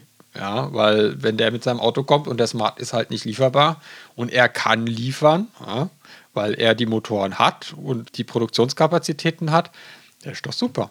Dann liefert der ja. halt die Fahrzeuge. Und ich meine, das Auto kostet 16.000 Euro. Ähm, wenn der nach drei Jahren noch 8.000 wert ist, dann kann den sich ja auch eigentlich fast jeder leisten. Ja? Und wie gesagt, umso mehr Leute elektrisch fahren, die es sich leisten können, die es sich leisten wollen, umso weniger haben wir Probleme mit Luftverschmutzung, weil die Krankenschwester fährt selten in einem SUV mit äh, V6 Dieselmotor äh, auf die Arbeit, sondern wahrscheinlich mit einem Fiesta Diesel. Ähm, der stößt per se nicht so viel aus, weil er nicht so viel verbraucht weil der braucht mich keine 10 Liter auf 100 Kilometer, sondern vielleicht 4 oder 5 Liter oder sie fährt auch einen Benziner. Ähm, das ist dann auch immer, ja, aber das, das Lustige ist ja, dass die auch immer am lautesten schreien, die die Krankenschwester vorziehen, wenn es heißt, der Nahverkehr soll ausgebaut werden. Ja, und es soll eine Spur weggenommen werden äh, aus dem Verkehr, um, um Fahrradverkehr auszubauen oder um, um öffentliche Verkehrsmittel auszubauen. Äh, jetzt stell dir mal vor, die würden in Stuttgart wirklich tatsächlich räumlich getrennte Radwege bauen und würden das vom, vom Autoverkehrsraum abknapsen, was man ja machen muss. Also irgendwann muss man es ja mal machen. Ja. Dann ist hier aber äh, Revolution in der Stadt. Das glaubst du aber. Aber ja, am Ende. Sicher. Ja, aber, aber in Freiburg wird das übrigens gemacht, ne? Also ja, nicht nur Straßenbahnausbau, ja, das wird in Fahrradwege gemacht. Ich war jetzt gerade wieder in Freiburg äh, über ja, Ostern. Ich war gerade in Italien. Selbst in Italien gibt es räumlich getrennte Radwege. Ja, gut, es waren trotzdem alle auf der Straße mit dem Fahrrad, meistens auch in die falsche Richtung, ohne Licht und so. Da macht jeder, was er will. Ja, Ita Italien ist, wenn du die Einzige bist, die schon die Geschwindigkeitsbegrenzung auf der Autobahn hält. Man denkt, ich will nicht geblitzt werden und jetzt 60. Ja. Und also mit 160. Okay. Ähm. wenn ich wieder hier will. Ähm, Habe ich jetzt gerade ein paar Tage selbst wieder erlebt. Also ist kein Klischee. Gut, es ist ein Klischee, aber manchmal ist es halt auch so. Eben, also wenn wir der Krankenschwester äh, die Alternativen bieten können und wenn es die Möglichkeit gibt, dann sollen die Leute sich halt das nächste Mal ein iPace kaufen statt einer G-Klasse und dann ist wieder ein Dieselstinker oder Benzinerstinker aus der Stadt weg und dann braucht sich die Krankenschwester keine Gedanken zu machen, weil die, Grenz, äh, weil die, weil die Schadstoffbelastung in der Luft zurückgeht die, und unter die Grenzwerte geht und dann kann die weiter mit dem Diesel fahren und dann ist auch alles gut. Es geht ja jetzt nicht darum, das von heute auf morgen alles zu verbannen, den Leuten die Autos wegzunehmen. Äh, aber auf der anderen Seite muss man auch sehen, es gibt ja kein garantiertes Grundrecht, damit ich, dass ich überall und jederzeit mit meinem Auto hinfahren kann. Das gilt für mein für einen Diesel genauso wie für ein Elektroauto. Also wenn die irgendwann sagen, ah ja, also finde man eigentlich nicht so geil, wenn du mit dem Auto in die Stadt fährst. Ja, also Helsinki zum Beispiel macht das ja, Oslo wird das machen, Amsterdam macht das ja teilweise schon, Kopenhagen macht das teilweise. Ja, dann ist das halt so. Dann fahre ich halt nicht mehr mit dem Auto in die Stadt. Ja, ich meine, es ist eh kein großes Vergnügen, wenn es irgendwie geht, versuche es auch zu vermeiden, mit dem Auto in die Stadt zu fahren. Äh, dann lasse ich es halt am Stadtrand stehen und steige in die U-Bahn ähm, oder äh, fahre mit dem Fahrrad. Oder ich fahre mit dem Zug. Jetzt kommt die Überleitung. Du fährst mit dem Zug? Ja. Mit einem ETA 150. Äh, dazu muss ich sagen, ähm, ich war kürzlich äh, unterwegs mit meinem Sohnemann. Der hat ja eine kleine Märklin-Eisenbahn und da war das Problem, dass die Schienen immer wieder verschmutzt sind und die Bahn deswegen stehen bleibt. Und da gibt es ja diese Schienenreinigungsfahrzeuge. Und dann, Achso, wir müssen, wir müssen der Ordnung halber sagen, es gibt auch Ja. Eisen, Modelleisenbahn von anderen Herstellern. Ja, selbstverständlich. Ich hatte zum Beispiel als Kind von Fleischmann. Ich hatte geil, ich hatte Fleischmann. Fleischmann war auch cool. Nee, Fleischmann äh, fand ich sogar fast noch besser als Märklin, weil die diese Mittelschiene nicht Achso, haben. das ist unsere letzte Sendung, Jerome. Ja, nein, also äh, mein Sohnemann hat Märklin, äh, so eine gut. kleine Einsteigerset und äh, Halt's wie gesagt das. Problem. Und ähm, du meinst den Katalog? Ja.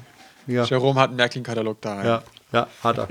Und äh, ich war dann in einem Laden und äh, habe dann nachgefragt nach diesem Schienenreinigungswagen, habe dann auch den Katalog mitgenommen und habe dann, als ich irgendwie bei meinen Eltern gelangweilt saß und der Kleine gerade gespielt hat, äh, habe ich ein bisschen in diesem Katalog geblättert. Man hat sich ja so ein bisschen an seine Kindheit erinnert und äh, ja, eigentlich ist das ja eine geile Sache, so eine elektrische Eisenbahn. Und da kam plötzlich die Überschrift Taschenlampen-Express. Und zwar handelt es sich dabei um einen Zug, der in den Mitte der 50er Jahre bis äh, Mitte der 60er Jahre ähm, ausgeliefert worden ist. Und jetzt halte ich fest, wir haben ja uns äh, öfter mal unterhalten über äh, Zugverkehr und was man machen könnte wegen diesen Diesellokomotiven, die da ja unterwegs sind. Also bei mir jetzt in Horb zum Beispiel ist eine Strecke, die nämlich die Strecke nach Tübingen, die ist nicht elektrifiziert. Da fahren also jeden Tag die Dieselzüge durch. Und ähm, so kleine Züge, du kennst sie. Ähm, und Mitte der 50er bis Mitte der 60er Jahre hatten die Deutsche Bahn tatsächlich Fahrzeuge angeschafft, die tatsächlich batteriebetrieben waren. Die hatten eine Batterie bis maximal 564 Kilowattstunden äh, Kapazität und äh, die hatten eine Reichweite von bis zu 500 Kilometern. Und dann habe ich innegehalten, habe gedacht, hui, das ist ja gar nicht schlecht. Eine Reichweite von 500 Kilometern würde zum Beispiel reichen, um nach Tübingen und zurück und wieder nach Tübingen und wieder zurück und wieder nach Tübingen und wieder zurück. Äh, ich weiß Was nicht. denn möchte, ja. Ja, fünf, ja, die fahren ja immer hin und her. Zwischen Tübingen Ja. und Horb fahren die hin und her, hin und her. Also fünf, sechs Mal, denke ich, am Tag. Warum macht man das nicht mit batteriebetriebenen Fahrzeugen? Warum vergisst man nicht den Wasserstoff? Warum vergisst man nicht die Oberleitung? Die braucht man ja da nicht. Sondern äh, man nimmt dieses Fahrzeug mit einer großen Batterie. Züge brauchen ja auch nicht so wahnsinnig viel Energie, weil ja Eisen auf Eisen, weniger Reibung und so weiter. Ja, wollte ich gerade sagen. Also wenn du Ja. sagst 548 Kilowattstunden Und 500 48 Kilometer. Ja, bei Wikipedia steht 548 und 300 Kilometer, aber das ist ja auch. Äh, Also hier im Märklin-Katalog und der stimmt. also Da ist- steht ist- Reichweite bis 500 Ist, Kilometer. ist, ja, ist ja auch egal. Also wir sind da bei 100 bis 130 Kilowattstunden auf 100 Kilometer, wenn ich Ja. das mal schnell ausrechne für einen, steht das Gewicht irgendwo? Das sind keine Ja, großen 56, Züge, sind halt 56, Nahverkehrszüge. 56 Tonnen bewegte Masse. Und so ein Nahverkehrszug, der fährt ja ständig an, hält wieder an und fährt an und steht bleibt stehen. Und so, da sieht man mal, was, was das System Eisenrad, Schiene im Vergleich zum Gummirad, Straße, Ja. wie groß, wie groß diese Effizienz und ich, hatte- ich habe ja immer auch diese Diskussion mit diesen äh, Spezialisten, die Oberleitungen auf Autobahnen bauen wollen. Ja. Haben wir ja auch schon drüber diskutiert. Haben wir auch schon drüber Die diskutiert. Diskussion war für mich beendet, als Tesla gesagt hat, wir bauen LKWs, die 800 Kilometer weit fahren. Da war die Diskussion für mich beendet. Braucht Ähm. man keine Oberleitung. Aber gut, anderes Thema. Ja, also, dass, dass die sagen, ja, und das wäre viel effizienter, der LKW und so, und die können dann irgendwie hintereinander fahren und die dann auch nicht glauben, dass, dass, dass, dass es so ein krasser Unterschied zwischen, zwischen Gummistraße und, und Eisen, Eisen ist. Und ich glaube, ich habe es damals schon mal gesagt, du kannst dir im Technikmuseum in Wien, äh, wir haben eine super Ausstellung für Kinder und für alle, die jung geblieben sind und gerne ausprobieren wollen, um, um zu begreifen und zu verstehen. Und dann haben die ähm, so einen kleinen Parcours und da steht eine Eisenbahnachse auf, auf Schienen und nebendran eine LKW-Achse auf äh, Asphalt. Und du kannst die so einen Meter ziehen. In die eine Richtung, dann wieder in die andere Richtung. Und das ist halt, du nimmst halt irgendwie das Seil in die Hand bei diesem Eisenbahn, bei der Eisenbahnachse so und ziehst die weg, ja. Und bei der LKW-Achse, da hängst du dich halt mit deinem vollen Gewicht rein. Das ist bei mir nicht gerade wenig. Nicht so viel bei Jerome, aber auch nicht Danke. ähm, äh, und das ist, das ist krass, ja. Warum, weißt du, warum es die nicht mehr gibt? Äh, die sind bis Mitte der 90er Jahre zum Teil gefahren. Also die letzten wurden 1996 aus dem Dienst genommen, wurden übrigens davor gesponsert von Nokia. Äh, kleiner Funfact am Rande. Äh, warum? Die es nicht mehr gibt, weiß ich nicht, steht nicht in dem Märklin-Katalog drin. Ich vermute aber mal, dass sie einfach, damals waren die Batterien natürlich nicht so gut, wie sie heute sind, äh, einfach Probleme mit den, mit den Reichweiten dann irgendwann bekommen haben, mit den Batterien äh, und sie deswegen ausgemustert haben. Ich habe mir nur gedacht, es wäre doch also bei Wikipedia, bei Wikipedia ja. steht, aufgrund der im Vergleich zum preußischen Wittfeld-Akkumulatortriebwagen ungünstigen äh, Gewichtsverteilung, die lagen in der Wagenkastenmitte, haben die angefangen durchzuhängen und deswegen hatten sie auch den Namen äh, Spitznamen Hängebauchschwein. Ich wollte gerade sagen, Hängebauchschwein würde dazu passen.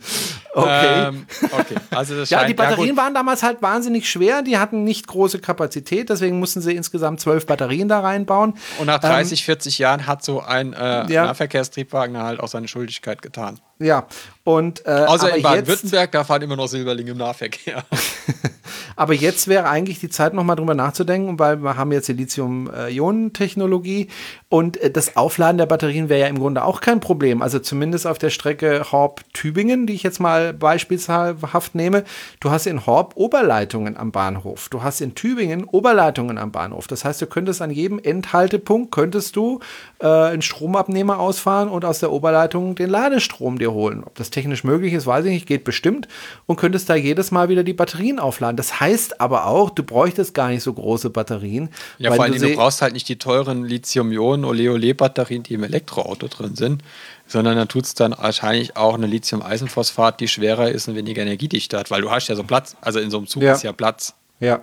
Du hast genau. ja das Platzproblem nicht. Also da, da wundere ich mich, oder vielleicht ist da einfach keiner mehr drauf gekommen, aber vielleicht hört ja jemand von der Deutschen Bahn uns zu und äh, nimmt es so mal als Idee, nochmal drüber nachzudenken, ob man so einen Nahverkehrszug, der äh, auf diesen nicht elektrifizierten Strecken fahren könnte, ob das nicht vielleicht eine gute Idee wäre, eine bessere Idee als jetzt zum Beispiel Wasserstofffahrzeuge da Wäre auf jeden Fall günstiger im Unterhalt und einfacher zu betreiben, weil du brauchst ja kein, du machst da einen Pantograph an den Zug dran.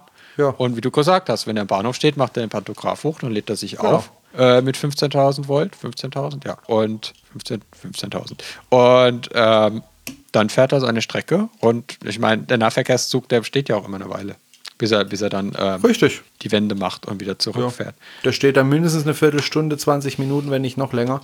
Ähm, also und Leistungsbeschränkung gibt es da ja nicht. Also du kannst aus der Oberleitung ein paar, das ein oder das andere KW rausziehen. So. Ähm, brauchst aber gar nicht, weil wie gesagt, also ich weiß nicht, wie lang die Strecke nach Tübingen ist. Ich schätze mal so 40 Kilometer. Einfache Strecke hin und zurück 80 Kilometer. Dann brauchst du also äh, eine 100 kW Batterie ha. eigentlich. KWH-Batterie, ja. Kilowattstunden-Batterie. Also eine, eine Tesla-Batterie brauchst du dafür. Ja, um diesen Riesenzug da nach Tübingen und hin und her zu bewegen.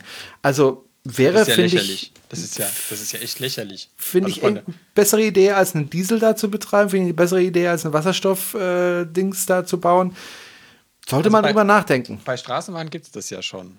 Es gibt äh, batteriebetriebene ja, Straßenbahnen, richtig. Das gibt nämlich eine Stadt, ich weiß nicht mehr, war das in Frankreich, wo einfach keine Oberleitung gebaut werden darf, einfach weil das die Stadt verschandeln würde, hat man dort entschieden. Und deswegen lädt die aber an den Haltestellen induktiv auf. Ja, also an den Haltestellen, wo sie länger hält, da ist eine Induktionsschleife drin, da wird die Batterie geladen von dieser Straßenbahn und dann kann die ganz normal durch die Gegend fahren. Und in, Bord, äh, in Bordeaux hat es einen Mittelleiter, wie die Märklin-Eisenbahn. Aber da haben wir schon mal drüber gesprochen. 31,5 ja. Kilometer ist die Strecke von Horb nach Tübingen. also war ich ja gar nicht so weit. Noch kürzer, also 60. Da würde im Grunde die Batterie, die ich in meinem Tesla habe, das ist eine 75 kW Batterie, kWh-Batterie, äh, würde da reichen, um nach Tübingen und wieder zurückzufahren, den ganzen Zug. Also es ist verrückt eigentlich. Warum macht man das nicht? Ja, vor allen Dingen, der, ja, du brauchst wahrscheinlich eine größere Batterie, damit du die Rekuperationsleistung aufnehmen kannst. Ja, Sonst dann machst du zwei Batterien da rein. Bremswiderstand. Hallo, da machst du zwei Batterien rein. Das kostet dann 30.000 Euro für die beiden Batterien, schätze ich mal. Und dann äh, sparst du dir den ganzen Dieselkram. Du brauchst noch nicht mal einen Inverter, weil der Zug kann ja auch mit dem Gleichstrommotor fahren. Straßenbahn ja. fährt ja auch mit Gleichstrommotoren. Ja. Also kommt die Straßenbahn an, aber viele fahren mit Gleichstrommotoren. Also insofern halte ich das für, also falls uns jemand von der Deutschen Bahn zuhört oder, oder von vielleicht Alstom irgendwie oder von einem anderen Eisenbahnbauer. Wer einfach zuhört und da irgendwo was bewegen kann, bitte bringt es mal auf den Tisch. Es hat es schon gegeben und es war erfolgreich damals. Es hat gut funktioniert. Ich habe zumindest nichts Negatives gelesen, außer jetzt Hängebauchschwein. Aber das war damals konstruktiv. Äh, ich habe da Fotos von dem, von dem Zug, ich halte dir nochmal in die Kamera. Das ist ein ganz ja, genau. normaler, so. Äh, Größerer ja, Schienenbus. Schienenbus. Und das wäre, fände ich, eine, eine tolle Sache. Also, Es gab, es gab auch welche, die auf dieselelektrisch umgerüstet wurden. ja, die, hab ich- hab genau, genau, die wurden umgerüstet auf, auf Diesel elektrisch, aber ja, davon halte ich dann wieder weniger. Ich finde, wir haben inzwischen wirklich die Batterietechnologie da, die es damals vielleicht noch nicht gab. Die haben wir heute, um sowas wirklich kostengünstig und effektiv betreiben zu können. Und äh, ich finde das eine tolle Sache. Ja, Jerome, dann gründen wir wohl jetzt ein Ja, Eisenbahnwagenunternehmen genau. und, bauen fangen die. an, Eisenbahnwagen zu bauen. Das ist Ja. dann, äh, Ja, so hat alles angefangen. Also Elon Musk hat auch so angefangen, gesagt, wir bräuchten das und das. aber der mag, glaube ich, keine Machen wir Züge. mal. Aber der, ist der mag keine Züge. Ja gut, der ist Amerikaner, in Amerika mag man keine Züge und das ist auch irgendwie verständlich, wenn man sich die Züge ansieht, die da fahren. Aber der hatte noch schöne, der hatte noch schöne andere. Also Taschenlampenexpress hast du ja schon gesagt, ein Ja. Spitznamen. Äh, Akkublitz, Ja, Säurebomber und Steckdosen Intercity. Genau, Steckdosen Intercity, das habe Und ich als, auch, äh, genau. wegen des Fahrgeräuschs Biene Maya wurde er genannt. ist, er, ist auch Ich schön. bin leider nie mit es diesem Zug es- gefahren. äh, sorry, aber es ist, es, ist, es ist so simpel und ich meine, du brauchst ja auch nicht irgendwie 500 Millionen Jahre Entwicklungszeit, weil du schmeißt halt einfach das Dieselaggregat aus dem Zug raus, äh, Machst nagelst, die, Batterien Ba- rein nagelst die Batterie drunter und betreibst halt den äh, Elektromotor, weil meistens sind die ja äh, also viele Triebwagen sind ja nicht über eine Welle angetrieben, sondern tatsächlich dieselelektrisch. Betreibst dann halt irgendwie den Motor mit, mit, mit brauchst halt noch einen Fahrregler und, und fertig ist der Lack. Ja, und du Also du sparst ja auch die Oberleitung. jetzt die ganzen, ganzen alten äh, Dieseltriebwagen könntest du einfach umrüsten. Meiner Meinung nach, ja. Ich bin jetzt kein, kein Zugspezialist. Und es wäre wär ja auch für die Bahn wahrscheinlich günstig. Also ich glaube, die Bahn Ja. fährt günstiger mit Strom als mit Diesel. Ja, Und der, natürlich. der Unterhalt ist ja auch geringer. Weil wahrscheinlich Natürlich. kostet So ein Dieselmotor zu warten. Also kannst jetzt wahrscheinlich keine Güterzüge mitziehen, aber äh, im Nahverkehr, warum, warum nicht? ja. Warum Also- nicht? Und vor allen Dingen, vor allen Dingen wäre es halt was Kurzfristiges, weil, weil so eine Elektrifizierung, also bei der Elektrifizierung, die Südbahn wird ja jetzt elektrifiziert. Das ist ja, das ist ja, das läuft ja schon seit Jahrzehnten, dass, dass da elektrifiziert oder der, äh, der zweispurige Ausbau der Gäubahn, ähm, die ja bei dir Ja. vorbeiführt. Ja, ja. Da, wär- da wäre ja wirklich schnell was zu machen und man könnte schnell auch CO2, Stickoxid, Feinstaub äh, runterbringen, weil auch das schlägt natürlich alle aus, aufs Konto, weil wir werden, weil es geht, es geht ja darum, dass, dass, dass mit dem allein mit dem Verkehrssektor kriegst du es ja nicht hin. Du musst ja, du musst ja, jeder Sektor muss ja seinen Beitrag leisten und das wäre natürlich ein Beitrag, den die Bahn leisten können. Ich weiß nicht, wie viele Dieseltriebwagen die im Einsatz haben oder auch andere Bahnunternehmen, Abellio oder, oder wie sie alle heißen. Die haben ja auch welche im Einsatz, auch, auch in, geht ja nicht nur um Deutschland, auch in anderen. Also Israel fährt ja auch komplett mit Diesel, wo ich mir denke, äh, ihr seid ein Meer, ihr seid am Mittelmeer, da scheint den ganzen Tag die Sonne. Wind habt ihr nicht so viel, aber ihr scheint den ganzen Tag die Sonne und ihr fahrt mit Dieselzügen durchs Land. Ja. Saufen die Lack oder was? Also ich, also manchmal, manchmal fragt man sich wirklich so, ähm, warum, warum kommen die Leute, warum kommt man nicht auf die Idee? Also ich finde die Idee von dir genial, Jerome. Wir gründen jetzt Danke. J und J. Äh, Akkutriebwagenwerk. Coole Idee. Ihr habt, ihr, habt doch noch einen alten, ihr habt doch noch einen alten Lokschuppen bei euch rumstehen. hab ich Wir haben, wir haben ein, ganzes Eisenbahnmuseum bei Ja, uns. im alles raus damit Ist aber dann- alles äh, leider zu, weil sich irgendwie nicht gerechnet hat, aber die Lokomotiven stehen alle. Also eine Ja, dann- Riesenhalle. Dann, dann schmeißen wir das da alles raus und machen da drin unser J und J Ja. Eisen äh, Akkutriebwagenwerk auf. Genau. Wer möchte uns äh, sponsoren, Ja. bitte einfach melden. Ja, wir machen jetzt ein Crowdfunding, wir brauchen, was Genau. brauchen wir? 100 Ah, Millionen. 50 Millionen, 100 Millionen, sowas. ja, sowas. Ne? Machen wir 50 Millionen, dann werden wir überzeichnen, nochmal 100 Millionen. Und dann Ja. wir, kaufen wir irgendeinen alten Dieseltriebwagen, die gibt es ja immer relativ günstig, kann man ja bei der Bahn kaufen. Mit Äh, Umrüsten kennst du dich ja aus. Ich habe einen Motor. Echt jetzt? Ja, vielleicht. Hast- ja, vielleicht. Ähm.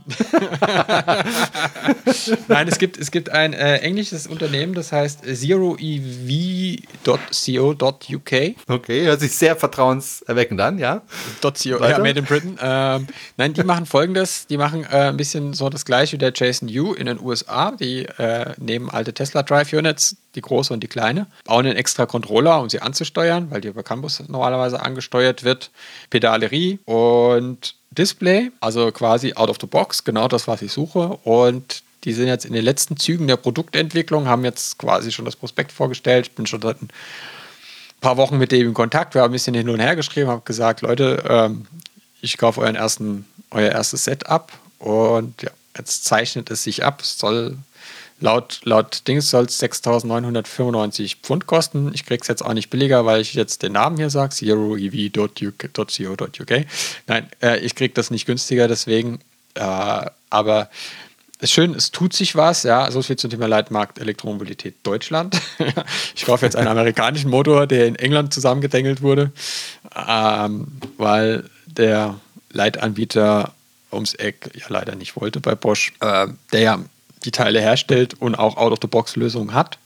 Ähm, aber da tut man sich bei Bosch, glaube ich, noch ein bisschen schwer mit dem Thema Umrüstung. Und auch dieses Thema wird auf uns zukommen, weil manchmal einfach die Elektroautos nicht lieferbar sind. Ne? Also wir sehen das ja, es ist nicht lieferbar. Ich denke, die Umrüster, Umrüster-Szene, ähm, da wird auch nochmal richtig, richtig Drive reinkommen, weil natürlich viele Leute auch jetzt vielleicht nicht ihren Polo erhalten wollen, ihren, ihren 2007er Polo, weil ich glaube, dieses Auto ist weniger erhaltenswert. so optisch und technisch, glaube ich. Oh, jetzt Oh. Jetzt gehen wir Post von Polo-Fahrer. Wie kannst du 2007 der beste Jahrgang? Nein, egal. ähm, aber es wird ja viele Autos geben, die erhaltenswert sind oder an denen einfach was dranhängt. Und jetzt bist du, Jerome, ja ein bisschen was über 40, ich bin ein bisschen was unter 40. Ja, aber ich sehe aus wie 20. Das sollte man dazu sagen. Ja, wir, wir, ja bei Skype sieht er aus wie 20. Das liegt aber auch nur an der schlechten Datenqualität. Aber wenn wir über Oldtimer reden, reden wir jetzt nicht über, über äh, Autos, die in den 50ern und 60ern gebaut wurden, also was, was wenn, als wir Kinder waren, Oldtimer waren, sondern wir reden ja da auch Autos aus den 70ern, aus den 80ern. Ist nicht alles erhaltenswert, aber da wird es sicher viele geben, die sagen, also hier, äh, mein Baby-Benz und so, ist schon ein geiles Auto, den will ich schon behalten und den lasse ich mir jetzt umrüsten. Da ist, glaube ich, viel Luft, äh, viel Musik drin. Da wird viel Musik auf uns zukommen. Und ja. wer da gute Lösungen hat und gute Konzepte anbietet, vor allen Dingen in der, in der, in der Nobelschiene. Also Appell von uns an alle Tesla-Fahrer. Bitte macht folgendes. Fahrt eure Autos kaputt. Fahrt eure Autos zu Schrott, aber bitte nicht so, dass der Motor dabei kaputt geht oder die Drive-Unit, sondern so, dass halt das genau. Totalschaden ist, genau, aber der Motor was okay passiert. Ist. Am besten, ja, dass am niemand was passiert. So leer genau. Raum rollen lassen. So. Und äh, da freut sich dann Diana über den Motor. ja, wie sicher Nein, ist dass du den jetzt bekommst? Also und wann ja, vor allen Dingen? Also ich hoffe mal, dass das so in ein, zwei Monaten ist und dann muss ich mich natürlich darum kümmern, dass ich jemanden finde, der den dann einbaut. Ja, weil wenn okay. ich den da Einbau weiß ich nicht, ob am Ende elektrisch die Tür aufgeht und das Ding tatsächlich elektrisch fährt. Ich, ich habe ja die Befürchtung, ein Tesla-Motor ist jetzt nicht gerade ein schwacher Motor, dass dir die Kiste einfach auseinanderfliegt, wenn du ich hab, da beschleunigst. Ich, ich, muss, ich muss hinten an die Heckklappe zwei Rollen dran machen, dass wenn, wenn er dann sich genau. aufstellt, genau. damit er, damit das Dach nicht verkratzt. Aber ähm, das ist die kleine Drive-Unit und die hat ja nur 90 kW, 12 Minuten Peakleistung. Und ja. es gab ja den VW-Bus auch mit dem 90 kW-Motor, deswegen dürfte es beim TÜV wohl dann kein Problem geben. Ja, nur 90 kW der Motor. Ja, ja. Ja, schauen wir mal. Gut, aber ähm, das ist, ähm, also das, das Controller-Board, was die machen, kannst du alles auch, alle Parameter einstellen und dann kannst du einfach sagen, ich stelle den einfach irgendwie auf, auf 90 kW Peak absolute Peakleistung und stell das Drehmoment auf 200 Newtonmeter runter, weil äh, davon hast du ja auch nichts, wenn du dann irgendwie das Gaspedal anguckst und, und einen neuen Satz Reifen brauchst hinten. Ja. Oder die Antriebswelle sich dreht, aber die Räder stehen bleiben. Oh, über Reifen sage ich jetzt lieber nichts. Hast du es mitbekommen? Deine teuren Reifen. Ja, ich habe ich hab ein Video gedreht, für die, die es nicht mitbekommen haben. Äh, ein Jahr Tesla gefahren und habe gesagt, ja, eine kleine Kostenfalle hatte ich schon, nämlich die Reifen, die sind schneller abgenutzt gewesen, als ich das geplant hatte. Und das war tatsächlich für mich eine hast du, hast du denn von anderen Tesla-Fahrern Rückmeldungen bekommen, die dann gesagt haben, äh, ja, ja habe ich auch oder nee, bei ich habe ganz, ganz viele verschiedene Rückmeldungen bekommen und vor allem haben wir uns alle gefragt, warum ist das so, dass beim Brunel äh, die Reifen so schnell ab. Also ich bin 30.000 Kilometer gefahren mit den Sommerreifen, 31.000, dann waren sie ja. runter.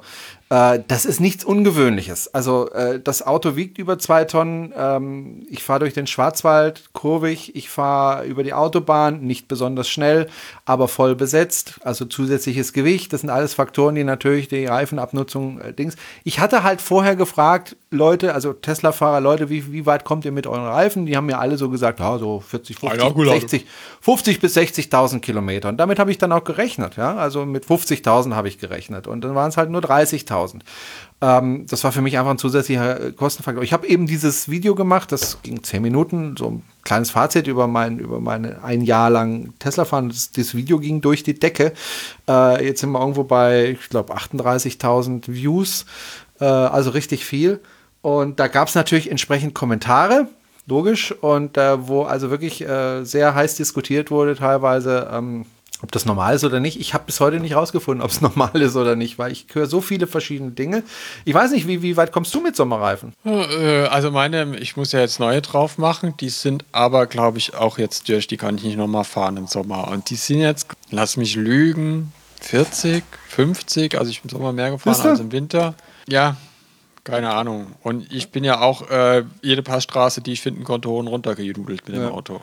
Und ich bin jetzt wirklich kein Fahrer, der ständig beschleunigt. Ich fahre mit 120 auf der Autobahn Ja, vor allen Dingen hast du, die vorne waren ja genauso abgenutzt und du hast ja vorne gar keinen Motor. Ja, also nicht genauso, aber fast genauso.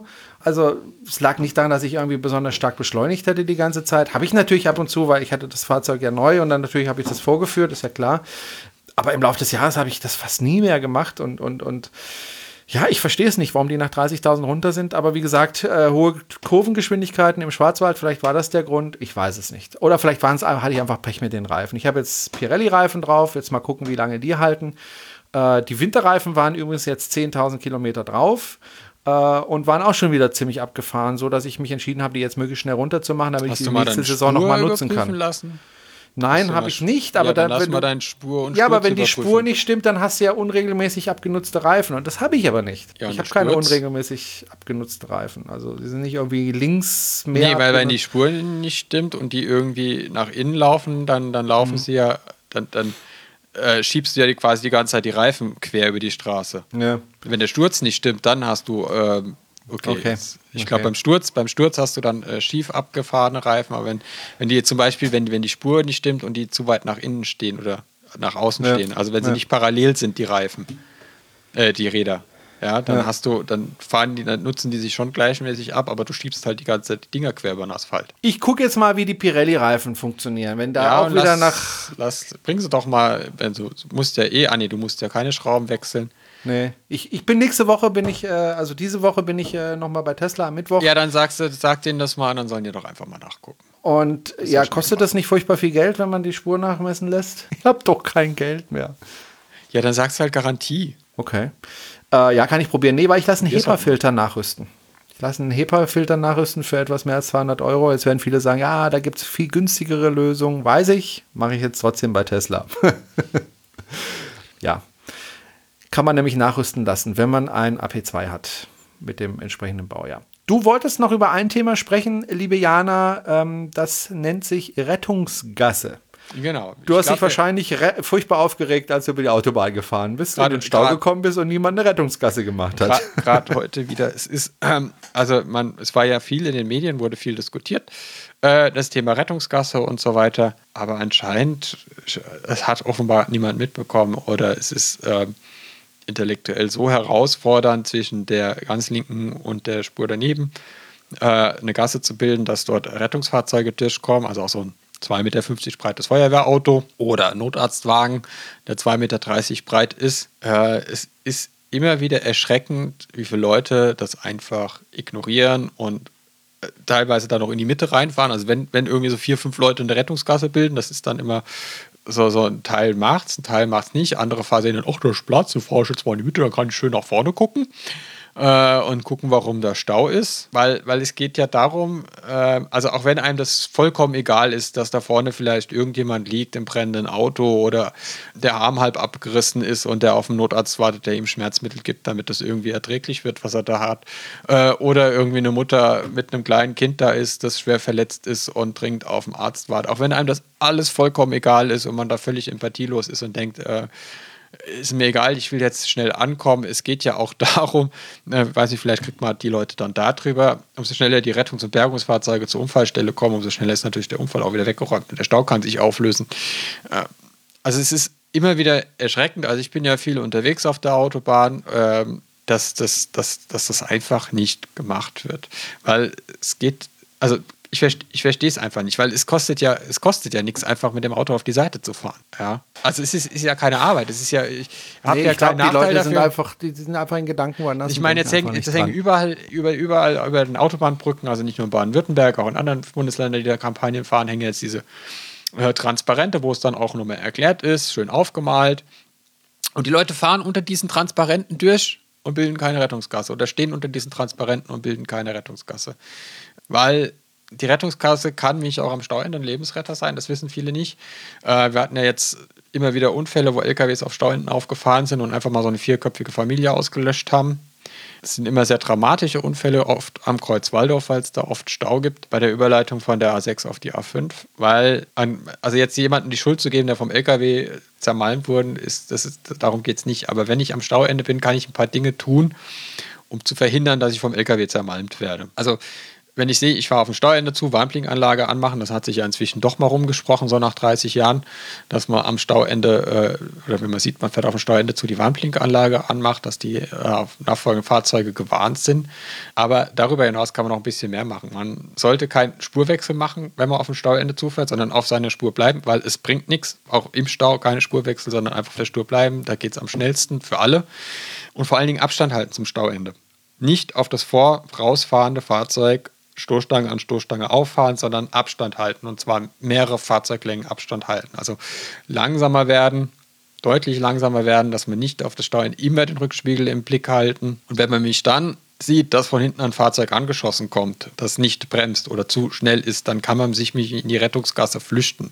Weil dann kann man mich Gas geben und kann entweder nach rechts äh, auf den Standstreifen ausweichen oder wenn man halt äh, links steht, in die Rettungsgasse reinfahren, um zumindest den Aufprall zu verringern und dem LKW vielleicht doch noch die Chance zu geben, Spawnheftchen aus, dem aus den Händen zu legen und doch noch zu bremsen und, und nicht wieder ganze Familien auszulöschen.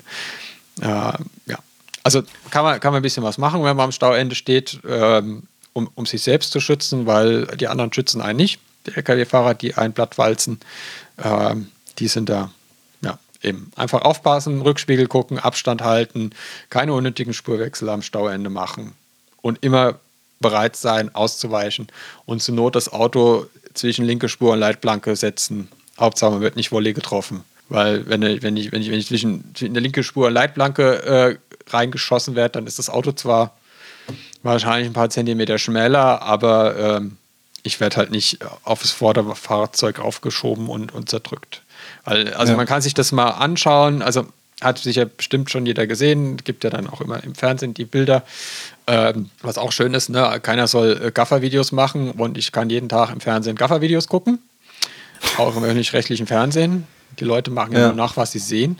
Ähm, aber äh, auch äh, gibt ja auch Crash-Tests, wo das gezeigt wird, was passiert, wenn so ein muss ja, reicht ja schon ein Sprinter, wenn ein Sprinter auf dem Stauende auffährt und ein Auto auf dem LKW raufdrückt, da ist halt nichts mehr, da ist vorbei.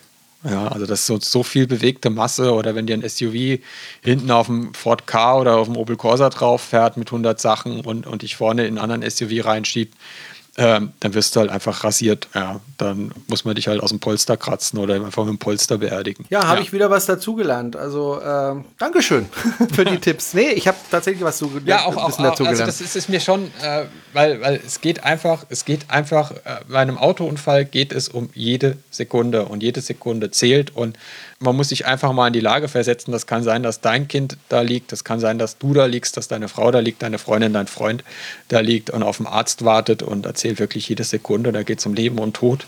Da geht es darum, dass, dass Menschen schnell versorgt werden, dass Menschen gerettet werden können aus brennenden Fahrzeugen. Da geht es auch darum, dass man niemanden, der in so einer Situation ist, eine Kamera ins Gesicht hält, weil das möchte man sich ja auch nicht dass wenn man irgendwie halb verteilt auf der Straße liegt, dass man dabei noch gefilmt wird in so einer Situation. Das ist alles sehr unethisch und sehr asozial und ich, das sind so Dinge, die, die gehen gar nicht an mich ran. Also, das, also ich, kann, ich kann viel nachvollziehen und kann mich in viele Menschen reinversetzen, aber das, wie man so empathielos sein kann und bei einem Unfall das Handy zücken und anfangen zu filmen und zu gaffen und weil man dann irgendwie meint, ja. man kriegt irgendwie fünf Likes auf Facebook, wenn man irgendwie ein skandalöses Video postet es ist einfach. Scheiße. Scheiße. Ich meine, so. ich, hatte, ich hatte einen Fahrradunfall gehabt vor, vor etwas über einem Jahr.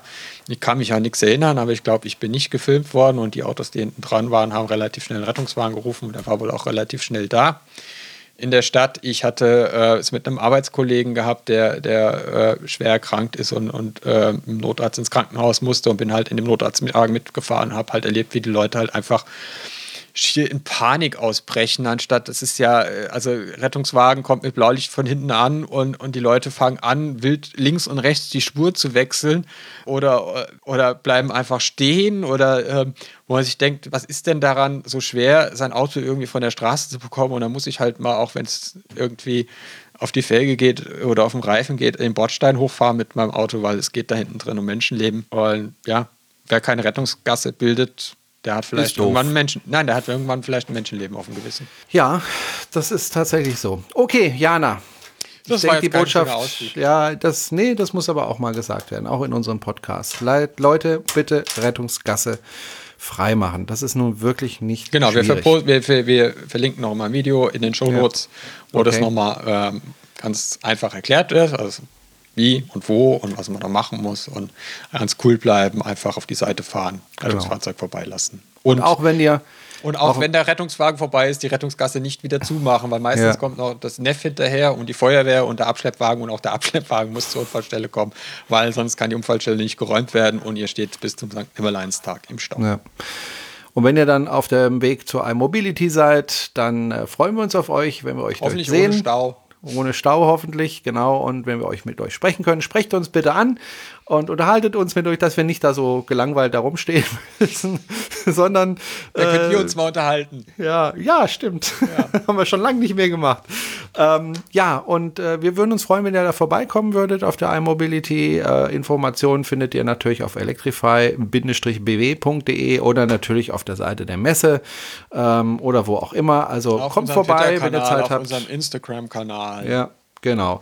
Kommt einfach vorbei, sagt Hallo schüttelt Hallo. uns die Hände und ähm, ja, dann freuen wir uns auf euch. Gut, das war's aber erstmal für heute. Und äh, wir melden uns in ungefähr zwei Wochen wieder. Es klappt Nein, irgendwie wir nie. Viel früher, weil wir zeichnen stimmt, ah, ja, stimmt, hab ganz vergessen. Wir zeichnen ja noch eine Folge auf äh, auf der iMobility. Machen wir das eigentlich am Freitag oder am Samstag? Samstag, oder? Machen wir am Samstag. Ja, ne? Äh, zeichnen wir am Samstagnachmittag dann auf. Und wenn ihr dabei zuschauen wollt, wie wir sowas machen, äh, es ist eine ganz spannende Sache. Oh, da, da müssen wir uns was anziehen. Zwei Leute. Oh ja, stimmt. Kann das nicht im Jogginganzug machen. Äh, ich komme im Stringtanga. okay. Äh, nein, komme ich natürlich nicht. Äh, muss ich euch alle enttäuschen. Ähm, ja, also kommt vorbei und äh, wir freuen uns auf euch und ähm, ja, wir sagen einfach Tschüss und äh, melden uns dann am Samstag, zeichnen wir auf. Ich denke, das geht dann die Tage drauf ähm, online, Montag oder Dienstag und äh, dann könnt ihr euch das anhören, falls ihr nicht dabei sein konntet. Und ja, ansonsten wünschen wir euch noch einen schönen Tag äh, oder einen schönen Abend oder einen schönen Morgen, je nachdem, wann ihr uns hört. Und empfehlt uns bitte weiter. Und ja, bis zum nächsten Mal. Tschüss, Jana. Tschüss, Jerome.